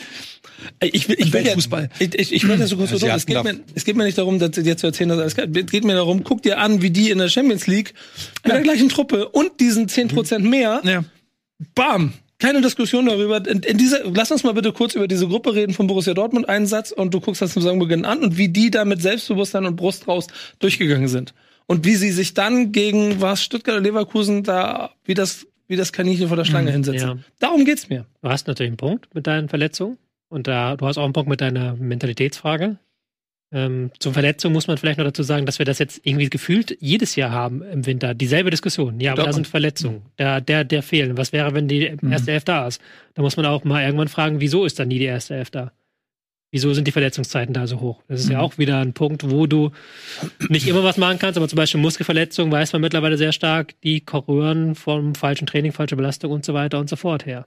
Und gab ja auch zum Beispiel schon die Theorie, dass ähm, bei Dortmund, weil sie das Training, glaube ich, ist auf einem Halb im Hybridrasen, also Kunstrasen, Rasenhybrid und im Stadion haben sie einen anderen Rasen, dass das ein Faktor ist.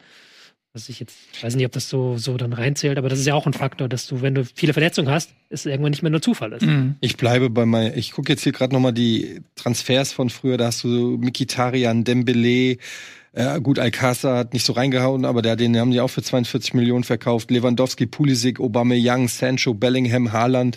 Das zieht sich, das war nicht nur die letzten zwei Jahre. Äh, Dortmund war bekannt dafür, die äh, krassesten Talente aus Europa äh, zu holen, die sie auch mit viel Gewinn verkauft haben. Jetzt hast du Benzebaini, Sabitzer, äh, Süle, ähm, Ötchan, das sind alle, das ist für mich eine andere, das ist für mich ein anderes Regal, in das Dortmund in den äh, letzten zwei Transferperioden gegriffen hat. Ich hatte auch immer das Gefühl, dann kam auf jeden Bellingham, Sancho kam immer ein, Schürle, Rode, Schulz. Schulz, die halt überhaupt nicht gezündet haben. Ja, aber wo sind denn die, die zünden? Verkauft. Nein, das ist, das da, ist ne? Malen und Adeyemi und die zünden nicht. Da, hat man sich, hat man sich einfach vergriffen im Regal. Dann, Das waren die Talente, wo man gedacht hat, dass die ähnlich abgehen werden und die gingen aber dann nicht. sind wir jetzt wieder am Kreis gewandert, dann musst du wieder fragen, wieso macht der Trainer die nicht besser? Oder Jetzt sind die nicht er es- besser. Oder Vielleicht, hat, vielleicht hat der Manager vielleicht einfach schlecht gescoutet. Dann sind wir jetzt wieder im Kreis. Ich glaube, wir drehen uns jetzt langsam so ein bisschen im Kreis beim BVB. Wusst- Wusstet ihr, dass Terzic der, der zweit- oder der drittbeste Bundesliga-Trainer in der Geschichte ist? Schnitt von 2,02. Mhm, Der aktiven, glaube ich. Ja, sogar, ne? Ja, Ah, nee, warte, nee, nee, alle, alle, aller alle. Zeiten. Ja. Ja. aber das ist auch so eine unfaire Statistik, natürlich. Nein, es ist eine faktische, auf Zahlen basierte Statistik, Ja, die mich unbezahlt Mensch die- dazu bringt, zu sagen, Top 3. Ja, aber die Keine finanziellen Diskussion. Verhältnisse sind anders als in den 70ern, 80ern, 90ern, was Dortmund und Bayern angeht. Mhm, Das stimmt. Es gibt weniger ähm, Spiele auf Augenhöhe. Zahlen lügen nicht, Tobi. Das lernst du auch Das noch. ist wahr. Ja, aber es ist ein bisschen unfair. Es ist so wie beim Eishockey, wenn, wenn auf einmal die, die Tore bleiben gleich groß, aber die Ausrüstung wird, das, der Hürde wird größer. So, das, dann kannst du es auch nicht, die Anzahl der Tore, das kann man nicht immer mit jeder äh, Epoche vergleichen. Aber ähm, lass uns mal ein bisschen weiterkommen. Ähm, was in jedem Fall bleibt, ist, du zitierst natürlich auch, um Terzic ein bisschen in Schutz zu nehmen oder nimmst ihn dadurch in Schutz. Die Diskussion um den Trainer ist bei Dortmund seit Klopp weg ist durchgehend geführt. Mhm. Selbst bei Terzic mit diesem Schnitt und auch mit Erfolgen DFB-Pokal geholt. Vizemeisterschaft, dieses Drama da. Aber die Diskussion bleibt. Egal wer kommt. Favre, Rose. Spielt keine Rolle. Es ist so, als wenn sie, wenn du irgendwann mal eine Partnerin oder einen Partner hattest, die Beziehung zerbricht und du misst jede Person, die danach kommt, an dieser Beziehung und es zerbricht nicht an der neuen Partnerin oder Partner, sondern es zerbricht an dem, der Anspruchshaltung vielleicht, die man hat aufgrund vergangener Erfahrung, was auch immer. Du mit Jedenfalls. uns noch ein privates Gespräch nach der Sendung führen. Was- sehr, sehr was gern, erzählen? aber ihr habt ja nie Zeit Ja. für mich, deswegen weine ich allein. So, Leipzig hat auch noch ein bisschen mitgespielt. Die haben es, um das jetzt mal abzuschließen, noch mal ganz kurz noch mal ähm, auf die andere Seite des Spielfeldes gucken. Leipzig hat, wie gesagt, nach der roten Karte sehr, sehr stark gemacht, ist dann aber noch mal ins Schwimmen gekommen. Warum hat Leipzig es nicht geschafft, in, über die gesamte Dauer mit einem Mann mehr die Kontrolle über das Spiel zu behalten und ist dann am Ende noch mal ein bisschen in Bedrängnis gekommen? Ja. unnötig unpräzise. Also erstmal vorm Tor, was dann aber auch die wichtigen Pässe angeht. Zu oft ging dann nochmal ein Ball wirklich in den Fuß des BVB-Spielers. Und auch Xavi hatte ich das Gefühl, ein bisschen zu verspielt. Einfach, wenn er mehr Freiräume bekommt, ist er gut. Wenn er zu viel Freiräume bekommt, weiß er vielleicht auch manchmal nicht ganz, was er jetzt mit dem Ball anfangen soll. War ja auch eigentlich vor dem Paulsen-Tor so, dass es fast vertändelt. Also ich glaube einfach, den hätte es gar nicht so schlecht getan. Vor dem, Dortmund- vor dem Baumgartner-Tor meinst du, ne? Vor dem 2 ja, äh, 2-1. Stimmt, genau, wo Ja, er den mhm. ab, äh, Abpraller dann Mhm. verwertet. Ja, aber den hätte es gar nicht so schlecht getan, gegen elf Dortmunder zu spielen. weil die dann vielleicht auch ein bisschen mehr fürs Spiel machen. Und wir wissen bei Leipzig, ob gegen Bochum oder auch Heidenheim letzte Woche, da tun die sich echt schwer. Mhm. Auch Flanken, Raum schlägt sehr gerne Flanken, aber wo ist jetzt der Abnehmer? Openda ist das nicht unbedingt, Paulsen dann auch nicht wirklich. Seschko auf der Bank. Scheschko wäre der es Bank. vielleicht am ehesten. Ne? Ja. Henry ist äh, auch nicht gewohnt, so mit dem ganz großen Antrieb. Äh, auch vor, er hatte auch eine große Chance nach einer Ecke, Ja. glaube ich. Und ähm, einfach- Ja, wenn du mal im Kick bist. ich habe auch ein Management-Team. Also ja, ja. Wenn ihr über Kickbase reden möchtet, ich habe Openda. So, der hätte bei dem Elfmeter 30 Punkte bekommen für Elfmeter rausholen, plus Elfmeter geschossen. Das waren 100 Hätte, Punkte. hätte Fahrradkette. So, das hat, das hat der VR mir genommen. Wer wurde ausgewechselt? Beino Gittens. Ja, wir haben alle, wir haben alle von Hummels ähm, quasi. Apropos, Danke, aus, Mats Hummels. apropos Auswechslung von Bino Gittens, das finde ich jetzt immer so eine allgemein interessante Mhm. Geschichte, dass wenn halt eine Mannschaft eine rote Karte kriegt, ähm, dann wechselt sie ja meistens sofort aus. Dann ist natürlich, Mhm. dann sagt sie, wir sind jetzt zu zehn, jetzt nehme ich mal einen Stürmer Wenn es ein runter. Abwehrspieler ist. Ja, oder wer auch, manchmal auch wenn es ein Mittelfeldspieler ist, dann sagt man ja, hey, jetzt geht ein Stürmer runter, wir müssen jetzt defensiver spielen. Aber es passiert so selten, dass dann die Mannschaft, die in Überzahl ist, sagt, wir wechseln auch sofort. Ja. Weil eigentlich hätte man doch als Leipzig, zumindest jetzt im Nachhinein betrachtet, vielleicht da schon sagen können, hey, brauchen wir jetzt wirklich hinten drei Verteidiger? Können wir da nicht einen rausnehmen und einen Paulsen vorne reinbekommen, damit wir da ein bisschen mehr Präsenz haben im Strafraum? Hätte vielleicht auch Sinn ergeben. Vielleicht hätte man dann auch eine dieser zahlreichen Chancen und diese Druckphase ein bisschen besser gestalten können, weil es ist ja auch für Leipzig dann eine ganz andere Situation gewesen plötzlich. man ja auch sagt, defensiver reingegangen ins Spiel. ja, sind Also, damit haben wir mit der Fünferkette angefangen, ja. hast jetzt nicht das Gefühl gehabt, dass sie großartig ihren Plan ändern. Und Luke Bar hat sehr viel dann nach vorne gemacht, das stimmt schon, aber da einfach nochmal irgendwie diesen Input mehr im Mittelfeld, der hat so ein bisschen gefehlt. Mhm. Aber hat am Ende gereicht. Für Rose wahrscheinlich auch mal ein süßes nach Hause kommen, wenn er dann in Dortmund Stimmt. gewinnen kann. Ja, die beiden balgen sich dann um den für den Moment verbliebenen vierten Champions League Platz. Leipzig und Dortmund, wer auch immer es nicht schafft, ist auf jeden Fall mal unter den Saisonerwartungen zurückgeblieben. Das kann man, glaube ich, jetzt für beide Mannschaften schon geltend machen. Auch Leipzig sind immer so ein bisschen unter dem Radar. Ne? Weil, weil sie jetzt auch nicht so Bringen sie sich auch Sportlich hin, nicht ja. nicht äh, so polarisieren vielleicht neben den anderen Themen, bei denen sie es umso mehr tun. Deswegen redet man jetzt nicht so viel darüber, aber gemessen an den Erwartungen muss man auch darüber sprechen, dass, wenn man das bei Dortmund macht, dass Leipzig einfach auch unter den Erwartungen ist von der Tabelle her. Du, äh, fand ich gut gerade. Das bringen sie selber dahin, weil sie gegen Wolfsburg nicht gewinnen, weil sie gegen Mainz nicht gewinnen, weil sie gegen Bochum nicht gewinnen. Ja nicht so, dass sie gegen die Spitzenteams nicht gewinnen. Stuttgart haben sie 5-1 abgefiedelt, gegen Bayern unentschieden geholt. Ähm, gegen Leverkusen, okay, da sahen sie nicht gut aus im ersten Saisonspiel oder zweiten Saisonspiel. Und ähm, gegen Dortmund jetzt wieder gewonnen. Also das ist ja hausgemacht. Also muss man wirklich sagen, hausgemachtes Problem.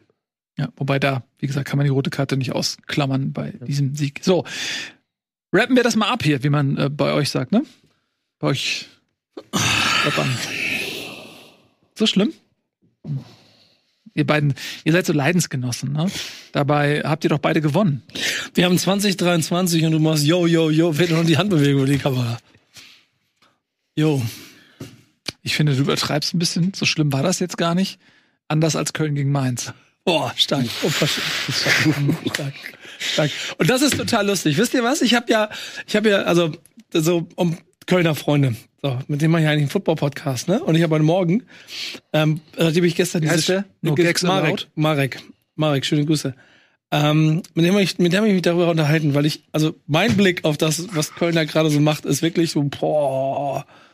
Also das ist mehr, mehr, weniger Bock auf Bundesliga haben kannst du eigentlich nicht, wenn du Köln gerade dabei zuguckst, wie sie sich da durchkämpfen.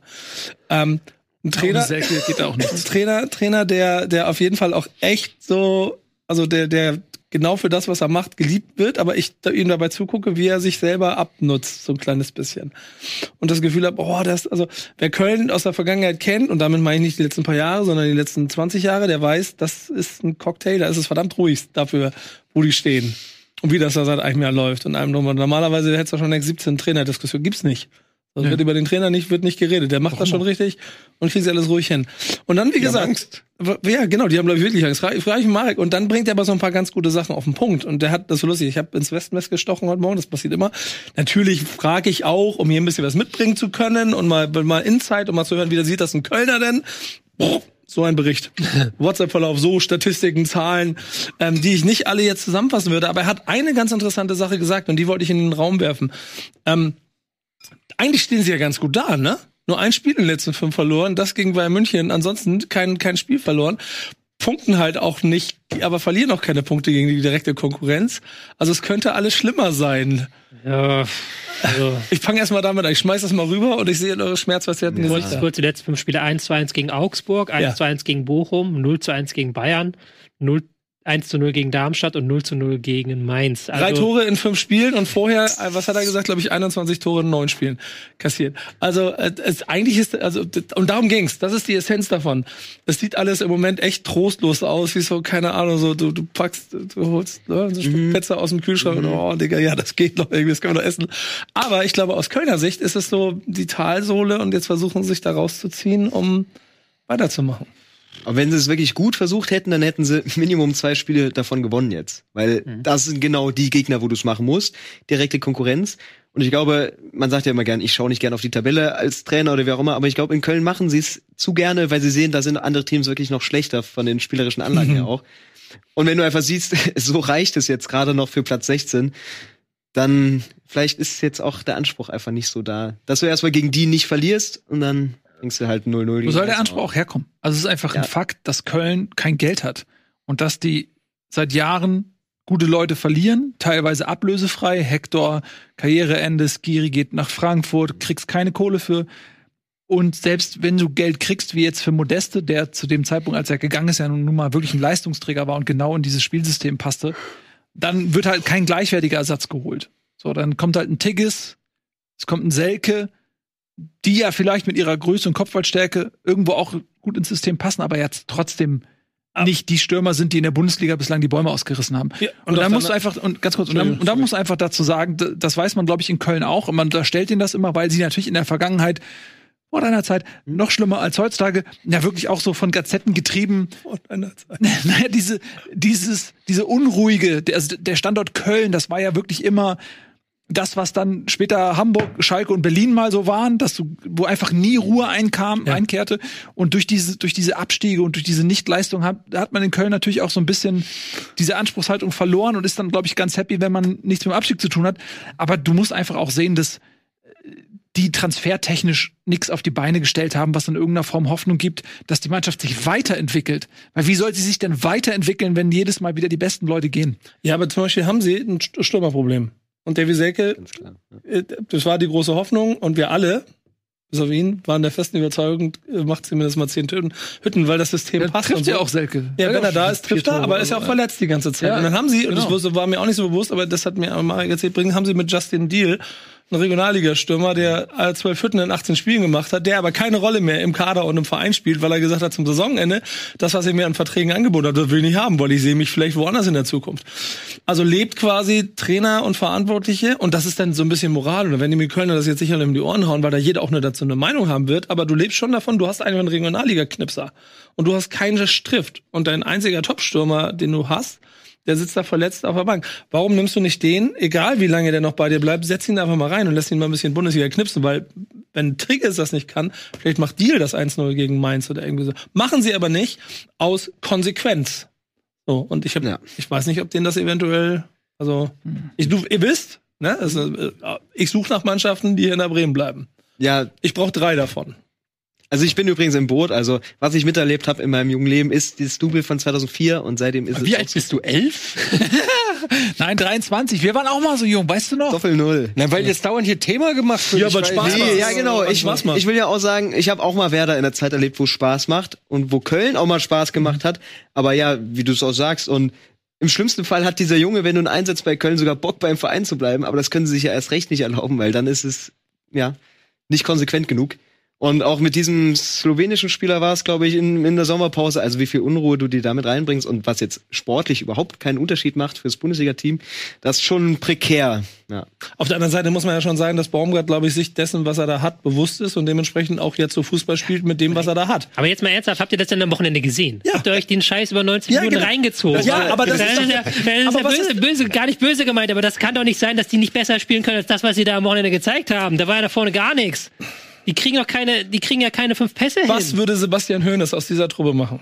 Mehr als das, was sie gerade spielen, weil das ist ja wirklich Angsthasenfußball und äh, komplett kreativlos und dann wird auch noch keins auf der Bank gelassen. Der war nicht fit, der war nicht verletzt oder was, der wurde einfach jetzt mal, äh, hat man gesagt, Waldschmidt kriegt die Chance.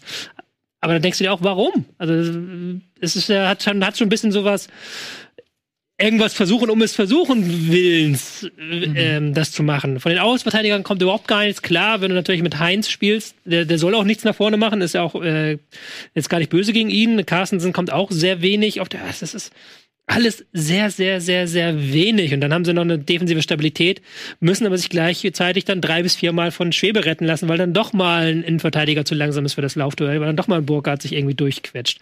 Also das kann ja nicht der, der Anspruch sein. Nein, dass man muss auch sagen, wir haben gegen. Mainz zu Hause gespielt. Ja. Das ist die zweitschlechteste Offensive der Liga. Und du stellst dich da mit sechs Verteidigern erstmal hinten rein. Und für, also das ist schon auch, fand ich auch ein bisschen. Wobei Mainz, äh, das trügt ein bisschen. Die sind nach dem Trainerwechsel eine andere Mannschaft. Mhm. Also die viel, viel Ja, von dieser statistischen Hypothek äh, kommt aus der äh, Bo Svensson-Zeit. Das mag ja sein, aber trotzdem haben die jetzt nicht die Spieler, die dich äh, hier komplett abschießen. Also ich finde, da hätte Köln schon selbstbewusster auftreten können. Und ähm, ich sehe es trotzdem so, das sind die Spiele, da musst du, die musst du ja gewinnen, weil Köln gehört für mich zu den fünf schlechtesten Mannschaften der Liga. Der Welt. Welt.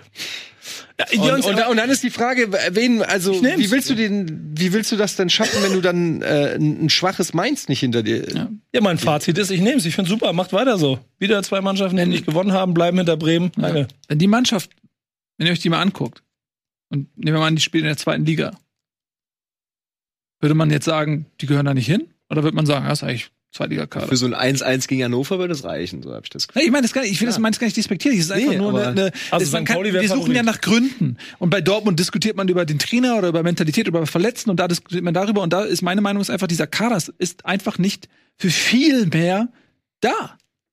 Und Aber das wissen die, glaube ich, auch in Köln. Und Ja. deswegen bleibt es so ruhig. ja, Und deswegen Ganz ist genau. auch ein 0-0 gegen Mainz nicht geil. Dann fehlen ja zwei Punkte. Aber du bist 16. und nächste Woche wieder. Also wie, wie mein Freund Pillow immer bei Schalke sagt, das nächste Spiel ist das Wichtigste. Der Rest interessiert mich nicht. Und ich glaube, so, so, glaub, so machen sie es gerade in, in, in Köln mit Baumgart. Und wir hoffen, dass es klappt, weil das war jetzt die letzten Spiele, das war nicht nur dieses Spiel, sondern wir haben jetzt gegen Abschiedskandidaten gespielt, nehmen wir das Spiel gegen ähm, Aber sie sind, Bayern mal ein Stück raus und das gegen Augsburg, was auch besser war. aber sie sind doch aber selber Abstiegskandidat. Also Ja, aber du musst ja aber auch irgendwann mal ein Tor schießen. Das ist ja das, was wir sagen. Klar, du kannst ja dann immer diese Unentschieden, kannst du dich damit ähm, durchhangeln. Ich guck mal gerade, sie haben äh, ja, vier Unentschieden, acht Niederlagen, zwei Siege. Kannst du dich dann, irgendwann musste man ein Sechs-Punkte-Spiel auch gewinnen. Zu Hause gegen Mainz, wenn nicht dann. Und wenn du dich dann von Mainz fußballerisch ausspielen lässt und wirklich Mainz, okay, sie sind unter Sievert besser geworden, aber waren ja auch lange Zeit eines der Teams, wo man gesagt hat, die können kein Fußball spielen. Die sind dann die bessere Mannschaft in deinem Stadion, dann verlierst du auch irgendwann das Publikum. Die Aber- waren ja auch, da waren ja auch schon leise Pfiffe zu hören bei diesem Spiel Aber glaub, glaubt, ihr, glaubt ihr, dass Köln Trainerwechsel helfen wird? Weiß ich nicht, ne? da, da will ich jetzt gar nicht sagen, aber auch der Trainer könnte ja. Also ich, ich finde mittlerweile ist es so Aktionismus. Also für mich ist es halt diese Keins-Geschichte sehr, sehr Mhm.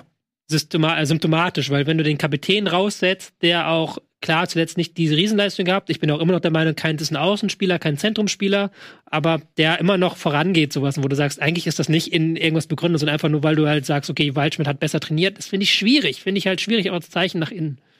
Keine Ahnung, auch nach außen an die Fans. Ich weiß es nicht. Mhm. Aber wir haben jetzt noch zwei Chancen gegen Union, auch noch ein Spiel, ähm, dann in zwei Wochen oder anderthalb Wochen, Das nochmal sehr wichtig Ja, wird. aber da muss man auch sagen, das ist auch ein bisschen vom Timing her ein bisschen blöd. Weil wir gucken auf die Tabelle und sagen, ja, gegen Mainz musste gewinnen. Gucken auf die Tabelle und sagen, gegen Union musste gewinnen. Aber es ist einfach auch eine Frage der Formstärke. Und die stehen da unten drin, aber die sind beide im Aufwind. Sowohl Mainz als auch Union haben scheinbar ihre große Krise hinter sich gelassen. Union hat jetzt gewonnen und zwar auf eine Art und Weise, die auch deutlich besser war als das, was unter Urs Fischer angeboten wurde in dieser Saison. Und dann, und dann ist es schwer, zu, nur auf die Tabelle zu gucken und zu erwarten, das musst du gewinnen. Sehe ich sowohl für Mainz, die besser sind, jetzt zuletzt äh, auch Pech hatten dagegen Freiburg. Und ähm, das wird auch für Union gelten. Und Köln hat sehr begrenzte Mittel. Und das Problem, was Köln hat, ist, dass eben Mainz und Union jetzt erst, denke ich mal, punkten werden. Das heißt, die werden eher klettern können. Und dann hast du halt einen Augsburg, die mit 17 Punkten auf einmal dastehen und nicht so richtig Bock haben auf Abstiegskampf. So, und dann bleiben die halt Mannschaften wie Heidenheim, Bochum, Darmstadt. Da musst du halt auch ein bisschen hoffen und in Darmstadt haben sie gewonnen.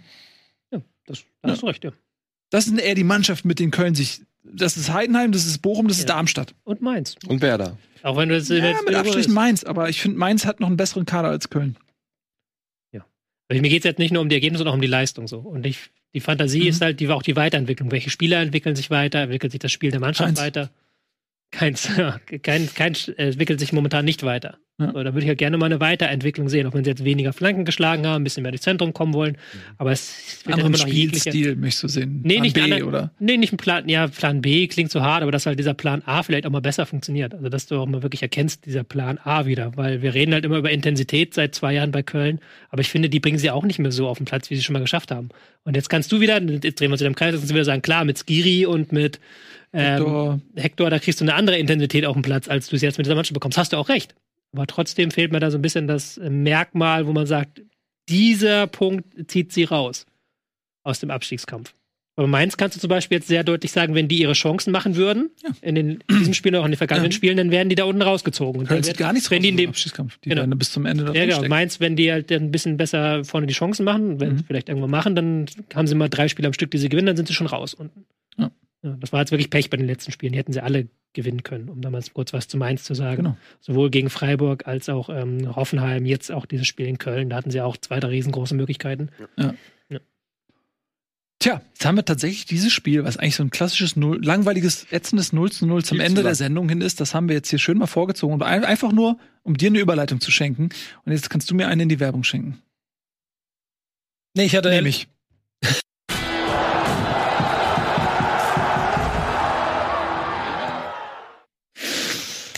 Na? Heidenheim.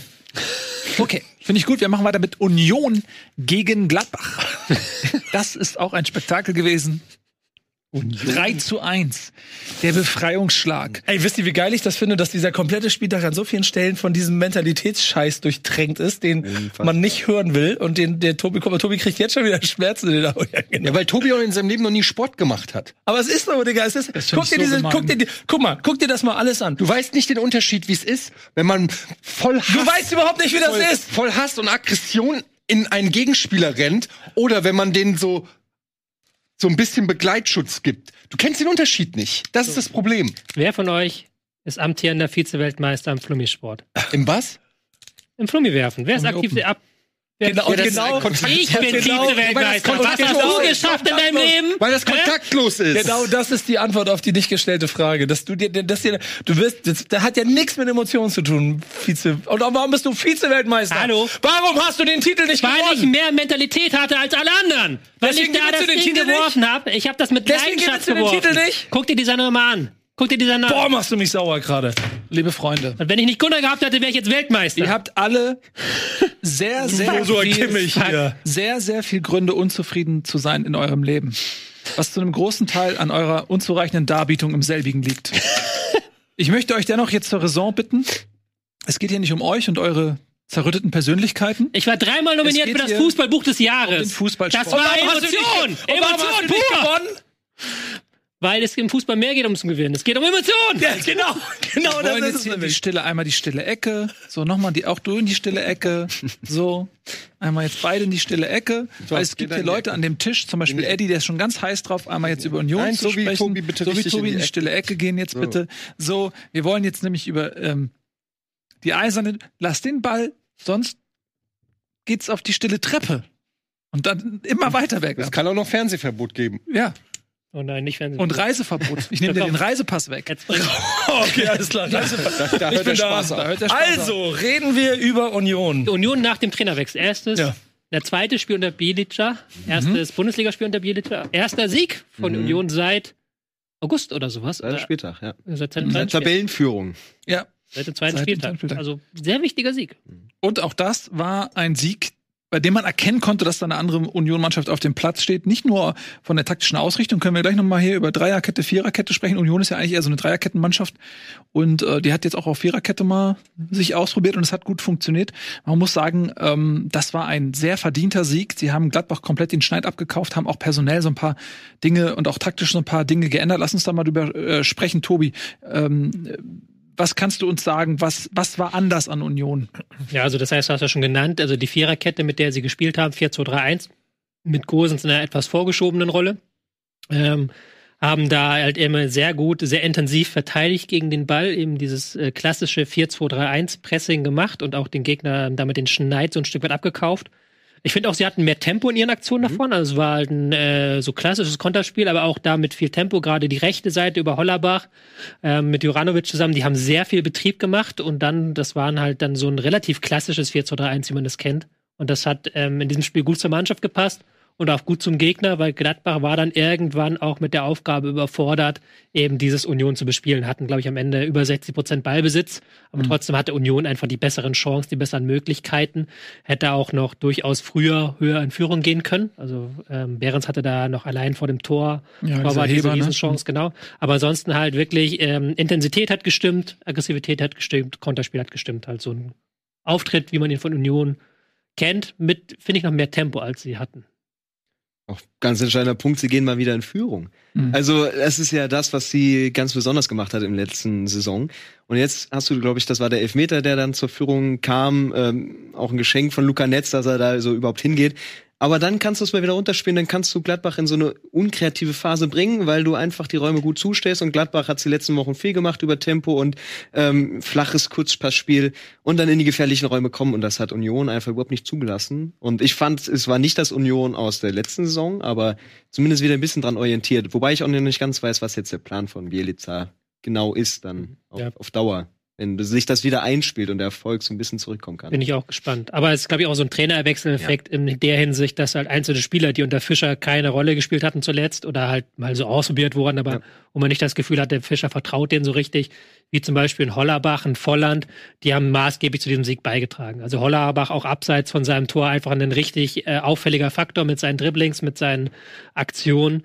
Ähm, da hast du deutlich gemerkt, dass da ein paar Spieler halt gemerkt haben, so ein Trainerwechsel, jetzt zeigen wir uns mal so richtig und jetzt geben wir mal Vollgas. Wie du es ja häufig hast bei so einem Trainerwechsel, dass dann einzelne Spieler plötzlich scheinen und der wieder hervortreten aus dem Mhm. Nichts. Ja, auch ja, Kaufmann natürlich gekommen, Kaufmann, der ja. aber ähm, natürlich auch davon profitiert, dass Union mal in Führung geht, weil das eher jemand ist, der seine Stärken so im Tempo hat und dann auch in den Kontern dementsprechend weniger jetzt, glaube ich, geeignet dafür ist, wenn man zurückliegt, irgendwie einen Gegner zu bespielen, der sich hinten reinstellt und sagt, mach mal Union, weil das könnt ihr nicht. Ja. Schönes Tor, aber hat natürlich auch Ja. mit diesem Elvedi, Elvedi war es, glaube ich, Ja, ja. katastrophaler Fehlpass profitiert. Aber es ist halt schon interessant, weil wir haben ja zu Beginn der Saison auch ein bisschen drüber gespottet. Union kauft sich jeden Stürmer, der auf dem Markt ist und guckt hinterher mal, okay, wen kann ich denn eigentlich gebrauchen? Ähm, ein Fofana spielt keine Rolle mehr. Dann hast du dann noch einen Becker. Jordan ist abgegeben worden an Gladbach tatsächlich. Und jetzt äh, ist dann Hollerbach derjenige, Stürmer Nummer 5 oder so, der in dem Fall jetzt scheinen kann und auch einen Kaufmann, der eigentlich, die hat beide schon dann auch im Gespräch waren, dann wieder verliehen zu werden oder abgeben zu werden. Das sind die beiden, die jetzt treffen. Ähm, spricht eben auch so dafür, dass da so ein kleiner Wechsel eben auch nicht nur im System, sondern dann auch im Personal vonstatten gegangen ist. Fofana übrigens ist irgendwie komplett raus aus fehlender Identifikation mit dem Verein. Das ist auch eine ziemliche Klatsche. Zeigt, dass man vielleicht auch ein bisschen wieder zurück dahin will, wo man herkommt. Ne? Also Identifikation. Das Ja, ist ja auch das, was Berlin so ausgezeichnet hat. Wir ne? haben ja auch ganz oft schon jetzt in der Sendung drüber geredet, dass irgendwie sie so ein bisschen ihren Pfad verlassen haben äh, durch diese Champions League Qualifikation. Und äh, so ein bisschen schade, dass das halt auch Urs Fischer den Job gekostet hat. Ähm, man weiß allerdings auch nicht, inwiefern er selber schuld ist, inwiefern er da Mitspracherecht hatte bei, bei den Transfers oder so. Insofern kann ich mir da kein Urteil erlauben. Aber es wäre schön, wenn äh, Union wieder zu den Tugenden zurückkommt. Ich glaube, der Kader gibt den Klassenerhalt auf jeden Fall her.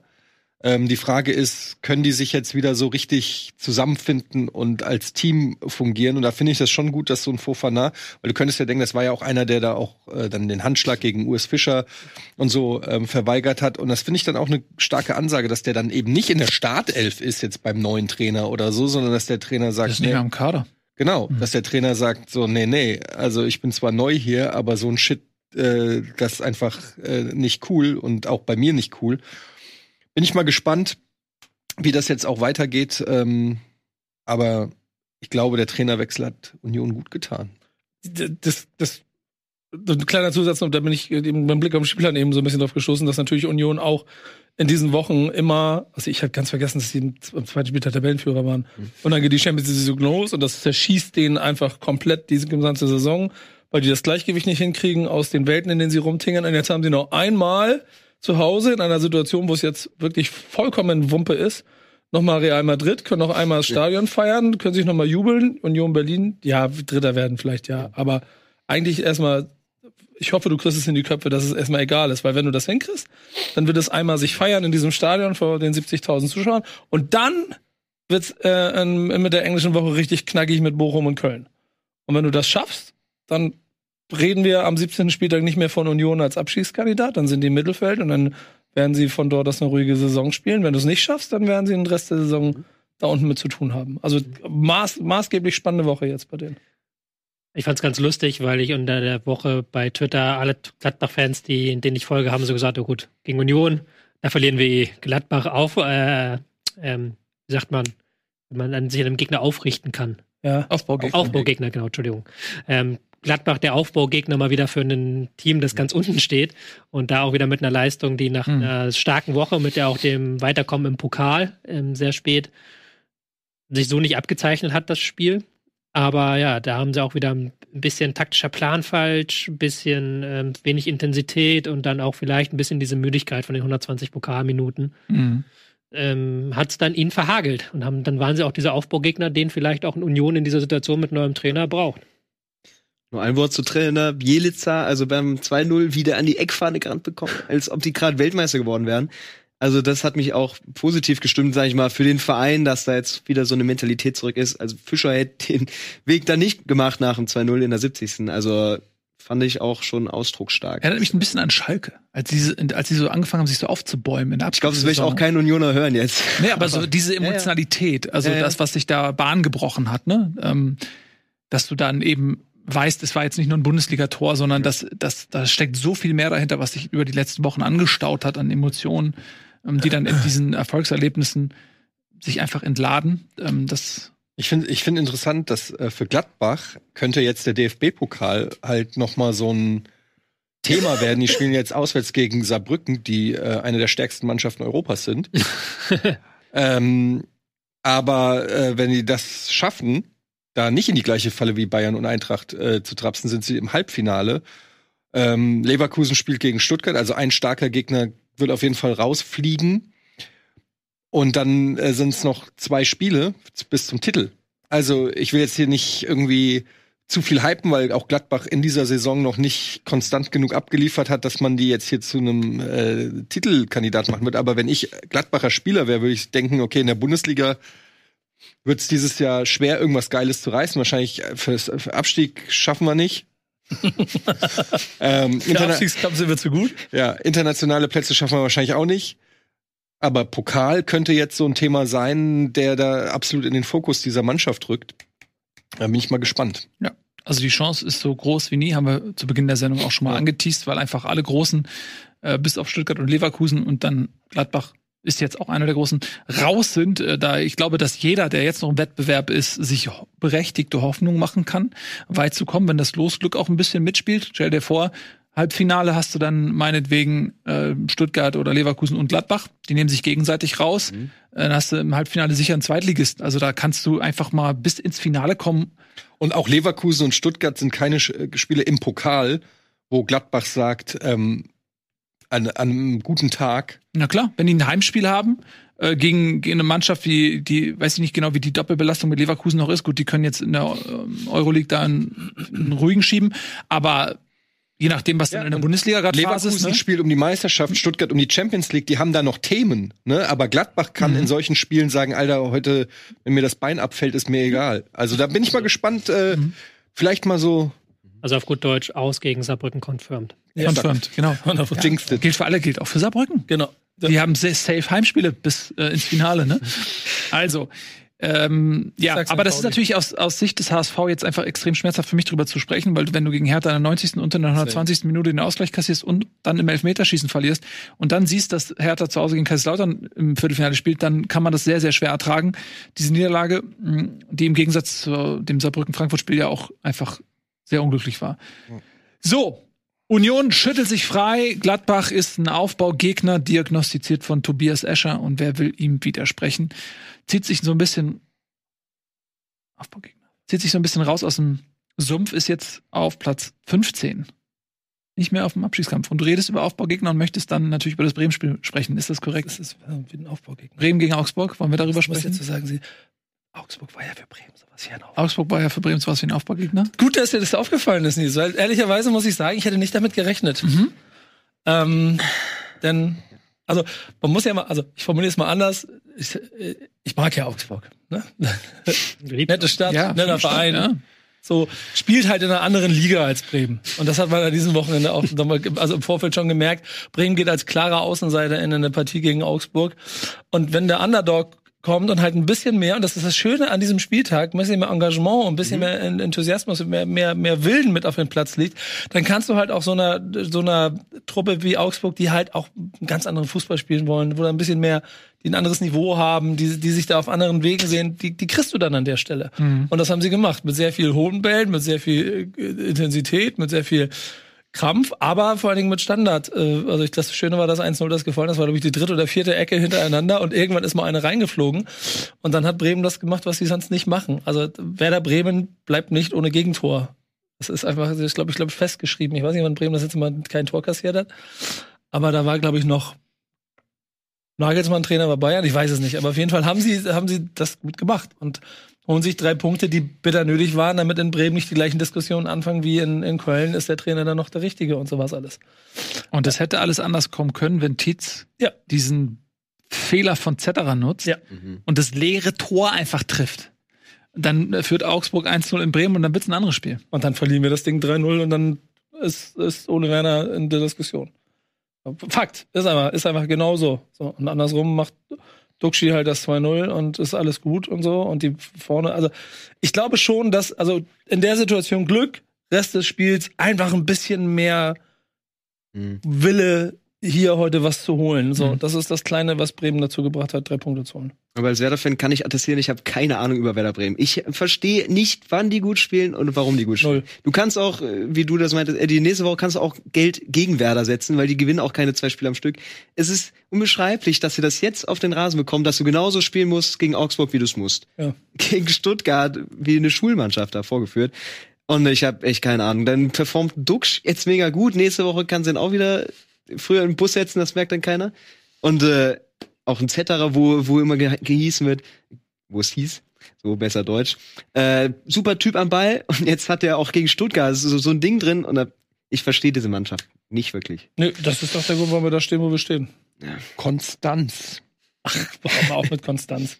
Es wäre ja langweilig. Stell dir mal vor, guck mal, Wer- Wer- Werder Bremen ist eine Truppe, die theoretisch auch in der Lage wäre, oder die versuchen ja Fußball zu spielen. Die haben einen Trainer, der mit den Fußball spielen will, so in der Theorie. Aber ähm, wir haben ja gesehen, ja Mannschaften in der Tabelle äh, im oberen Drittel, die das hinkriegen. Werder Bremen macht's halt mal eine Woche und dann wieder vier Wochen lang nicht. Konstanz. Ja, Bremen ist konstant, inkonstant. Konstanz ist eine Qualität. Ja. Ko- äh, Das ist etwas, was Top-Mannschaften für viel Geld einkaufen. Es gibt tausende, jeder Spieler in der Bundesliga hat Talent, sonst wird er nicht in der Bundesliga spielen. Jeder Spieler in der Bundesliga spielt sein ganzes Leben lang Fußball und wurde gefördert und gescoutet und entdeckt und gepusht. Aber nur ein ganz kleiner Teil schafft es. Jede Woche Klipp an deinen Lippen. jede Woche aufs Neue das absolut Beste aus sich rauszuholen. Davon hat Werder fast niemanden. Gut. Ich meine, Aber immer noch ein paar mehr, als sie offensichtlich in Mainz und in, in Köln gerade haben bisher. Stand, Für den Stand jetzt. Moment. Stand jetzt. Der starke Sog des Abstiegs Aber lass doch mal die Experten das sagen. an ich, den Stollen der Bremer Spieler. ich will mal, ich will mal, was hat dir denn gefallen an Bremen? Ähm, wir haben ganz gut Fußball gespielt, gerade in der ersten Viertelstunde nach der Pause. Und dann haben sie ein paar Mal es geschafft, dass mit Schweizer rechts eine Flanke hinbekommen hat. Und dann irgendwann ist auch eine dieser Flanken auf dem Kopf von Duxch, was? Duxch. Duxch gelandet. Sehr Das lustige. Situation mit dem Wechsel übrigens noch drumherum. Ne? Ja, das kann man auch noch mal kurz erwähnen, wo dann nämlich Augsburg geglaubt hat, dass das Spiel länger unterbrochen wird, damit sie wechseln können. Aber Die Trainer, Spieler auf der Seite sind alle schon auf dem Weg raus und dann plötzlich geht der Pass aber raus zu Weiser, der dann völlig frei zur Flanke kommt. Ah, Schwierig, äh, ich weiß es nicht. Ich weiß, diese Bewertung der Szene, und da habe ich jetzt noch nichts weiter davon gehört, hängt, hängt ganz davon ab, was der Schiri-Ding gesagt hat oder was auch Patrick Ittrich, glaube ich, als vierter Offizieller den da draußen gesagt hat. Weil wenn die natürlich von sich aus denken, jetzt ist Pause und da ist gar keine Pause, dann ist es Augsburger Dummheit. Wenn aber sie von offizieller Seite gesagt bekommen, hey, jetzt kommt mal hier ran, es ist Pause und dann ist aber gar keine Pause, dann, Dann wäre aber eine größere Diskussion entstanden. ne, Soll ich euch mal eine Ich Theorie tippe, ich tippe Tor 1. zu Mitchell Weiser sagen? Ist euch schon mal aufgefallen, dass, Keine Konstanz? Dass Mitch, also Mitchell ist ja schon ein komischer Name. Der Junge ist 1994 geboren. Welche Serie Baywatch. war 1994 auf dem Höhepunkt? Du wirst es nicht wissen. Baywatch. Sagt dir das was? Ja, grad so. Weißt du auch, wie David Hasselhoff heißt? Nee, in der Serie nicht. Mitch Mitch Buchanan. Zufall? Nein. Die Eltern waren Baywatch-Fans und haben ihren Sohn deshalb Mitchell genannt. Es war sehr wichtig, dass du jetzt diese Diskussion zwischen uns beiden dafür unterbrichst für diesen wichtigen Danke. Fakt. danke. Aber, aber das, danke für ich dachte, dass unsere äh, Leute, unsere Zuschauer hier vielleicht auch mal Fakten wollen. Und nicht immer nur euer komisches, emotionsgeladenes Gelaber. Vielen Dank dafür. Vielen Dank Worüber habt ihr geredet? Habe ich nicht zugehört. Nee. Man kann höchstens noch bei Werder sagen, in den letzten halben Stunden haben sie sich wieder dann hinten reingestellt. Da haben sie gedacht, 2-0, das reicht jetzt, stellen wir uns hinten rein. Da hat dann nochmal Augsburg ein bisschen was Ja, aber dafür, geleistet. dafür, dafür fehlt ja auch ehrlicherweise, also da, mal ernsthaft, wir stehen von Werder Bremen mit elf Punkten in der Tabelle, ne? Ja. Also dann würde ich mir auch bei 2-0 erstmal so ein bisschen den Beton anrühren und hinten versuchen, das einigermaßen über die Runde zu ja, bringen. ist okay. War auch am Ende ja klar, Ja. war 2-0-Sieg. Und jetzt hoffe ich halt auf den Aufbaugegner nächste Woche, dass wir noch drei holen und dann Was ist dann? Gladbach. ja, jetzt, Mhm. jetzt, jetzt, jetzt zur, zur BMG und dann mal gucken. Welcher Spieler ist bei Bremen momentan so der, wo du sagen würdest, wenn der geht, das wäre das absolut Schlimmste, das ist unser, unser Fragst du, fragst du für einen Freund oder was? Nee, will ich einfach mal wissen, mit deiner Einschätzung. Habt ihr Tafelsilber? Naja, ich meine, die haben halt einen Stürmer, der noch einen Nationalstürmer. geblieben ist. Und Frankfurt hat ja wissentlich keinen Stürmer. Demann ist auf jeden Fall dafür, dafür, dass er in Bremen spielt, ein verdammt guter Außen. Ähm, Ich würde mir sogar fast Stay sagen. Einfach weil der so gerade noch so rankommt an ein bisschen Konstanz. Ja. Und äh, weil du keinen Spieler hast, Cater kann es vielleicht, aber nicht, der ist nicht fit genug, um ihn auf Dauer zu ersetzen. Und Lean weiß ich auch nicht. Also das, das würde wehtun im Winter, wird nicht passieren. Für Werder-Spieler gibt es auch, glaube ich, einfach keinen Markt. das ist eine Truppe. Das ist zumindest der Vorteil, ne? Also Ja. das kannst Die du bleibt- behaupten. die bleibt zusammen bis kauft niemand jemand weg. die bleibt Ja. bis zum Sommer so zusammen. Wow, das ist mal. Der Fluch der schlechten Tat. Ja. Aber da sind ich könnte das fast jetzt aufmachen, aber das ist ja die, die, das Beschissene an dieser Bundesliga, dass es ganz vielen Mannschaften so geht. Frag das über Köln, Darmstadt, Heidenheim, ja klar, Beste, herzlichen Glückwunsch. Genau. Und es könnte natürlich sein, wenn Beste den Verein verlässt, dass vielleicht sogar der Trainer deswegen geht. Die, wie ist er da gesagt, Top 3 dümmste Frage, die er jeder in der Pressekonferenz gestellt bekommen hat. Es ist im Prinzip Du musst egal. jetzt mal gerade abholen. Hab nee, will ich nicht nicht. Du hast nicht mitgekriegt? Nein, hab ich nicht mitbekommen. Das, äh, Es gibt eine lustige Ja. Anekdote, dass auf der Pressekonferenz bei Heidenheim irgendeiner der Journalisten gefragt hat, wenn Beste jetzt gehen würde, ob das dann auch sein Engagement hier bei Heidenheim in Frage stellen würde. Und dann hat er geantwortet, das ist ungefähr, er hat gesagt, Top 3 der dümmsten Fragen, die er je in Jetzt würde ich die anderen gerne hören. Ja, genau. das ist Das ist, ja. Das fand ich sehr, sehr dumme Frage, Frage. und sehr starke Antwort auf jeden Fall. Ja. Aber hast du lieber elf mittelschlechte in der Mannschaft als zehn schlechte und einen guten und er ist in der Mitte weg? Ja, genau. Also das, äh, du, du merkst ja schon dieser Truppe auch an, haben wir auch schon ein paar Mal, dass das Mhm. Füllkrug fehlt schon. So. Ja. Das tut schon ein bisschen weh. Aber dafür, dass Füllkrug weg ist, hätten, könnten wir auch auf dem Niveau von Darmstadt sein. Und wir sind aber nicht auf dem Niveau von Darmstadt, sondern wir holen in dem einen Spiel die drei Punkte, die du brauchst, weil die anderen unentschieden spielen. Und toi, toi, toi, toi, toi, bleibt das bis zum Saisonende so. Mhm. Jetzt erwähnt ihr Heidenheim und Darmstadt in Ja. einem Satz und bietet mir natürlich da jetzt eine. Du musst die doch, nicht- du musst die doch nicht, Doch, sorry. nimm sie, ja, nimm sie, Ja. moderier sie doch nicht, Ja. nimm sie einfach. Ja, aber ich wollte einfach auch. das, Dings ist, ja fast gut Das wie wirklich- Die, das ist auch der eine Kontakt zu viel, den du nimmst.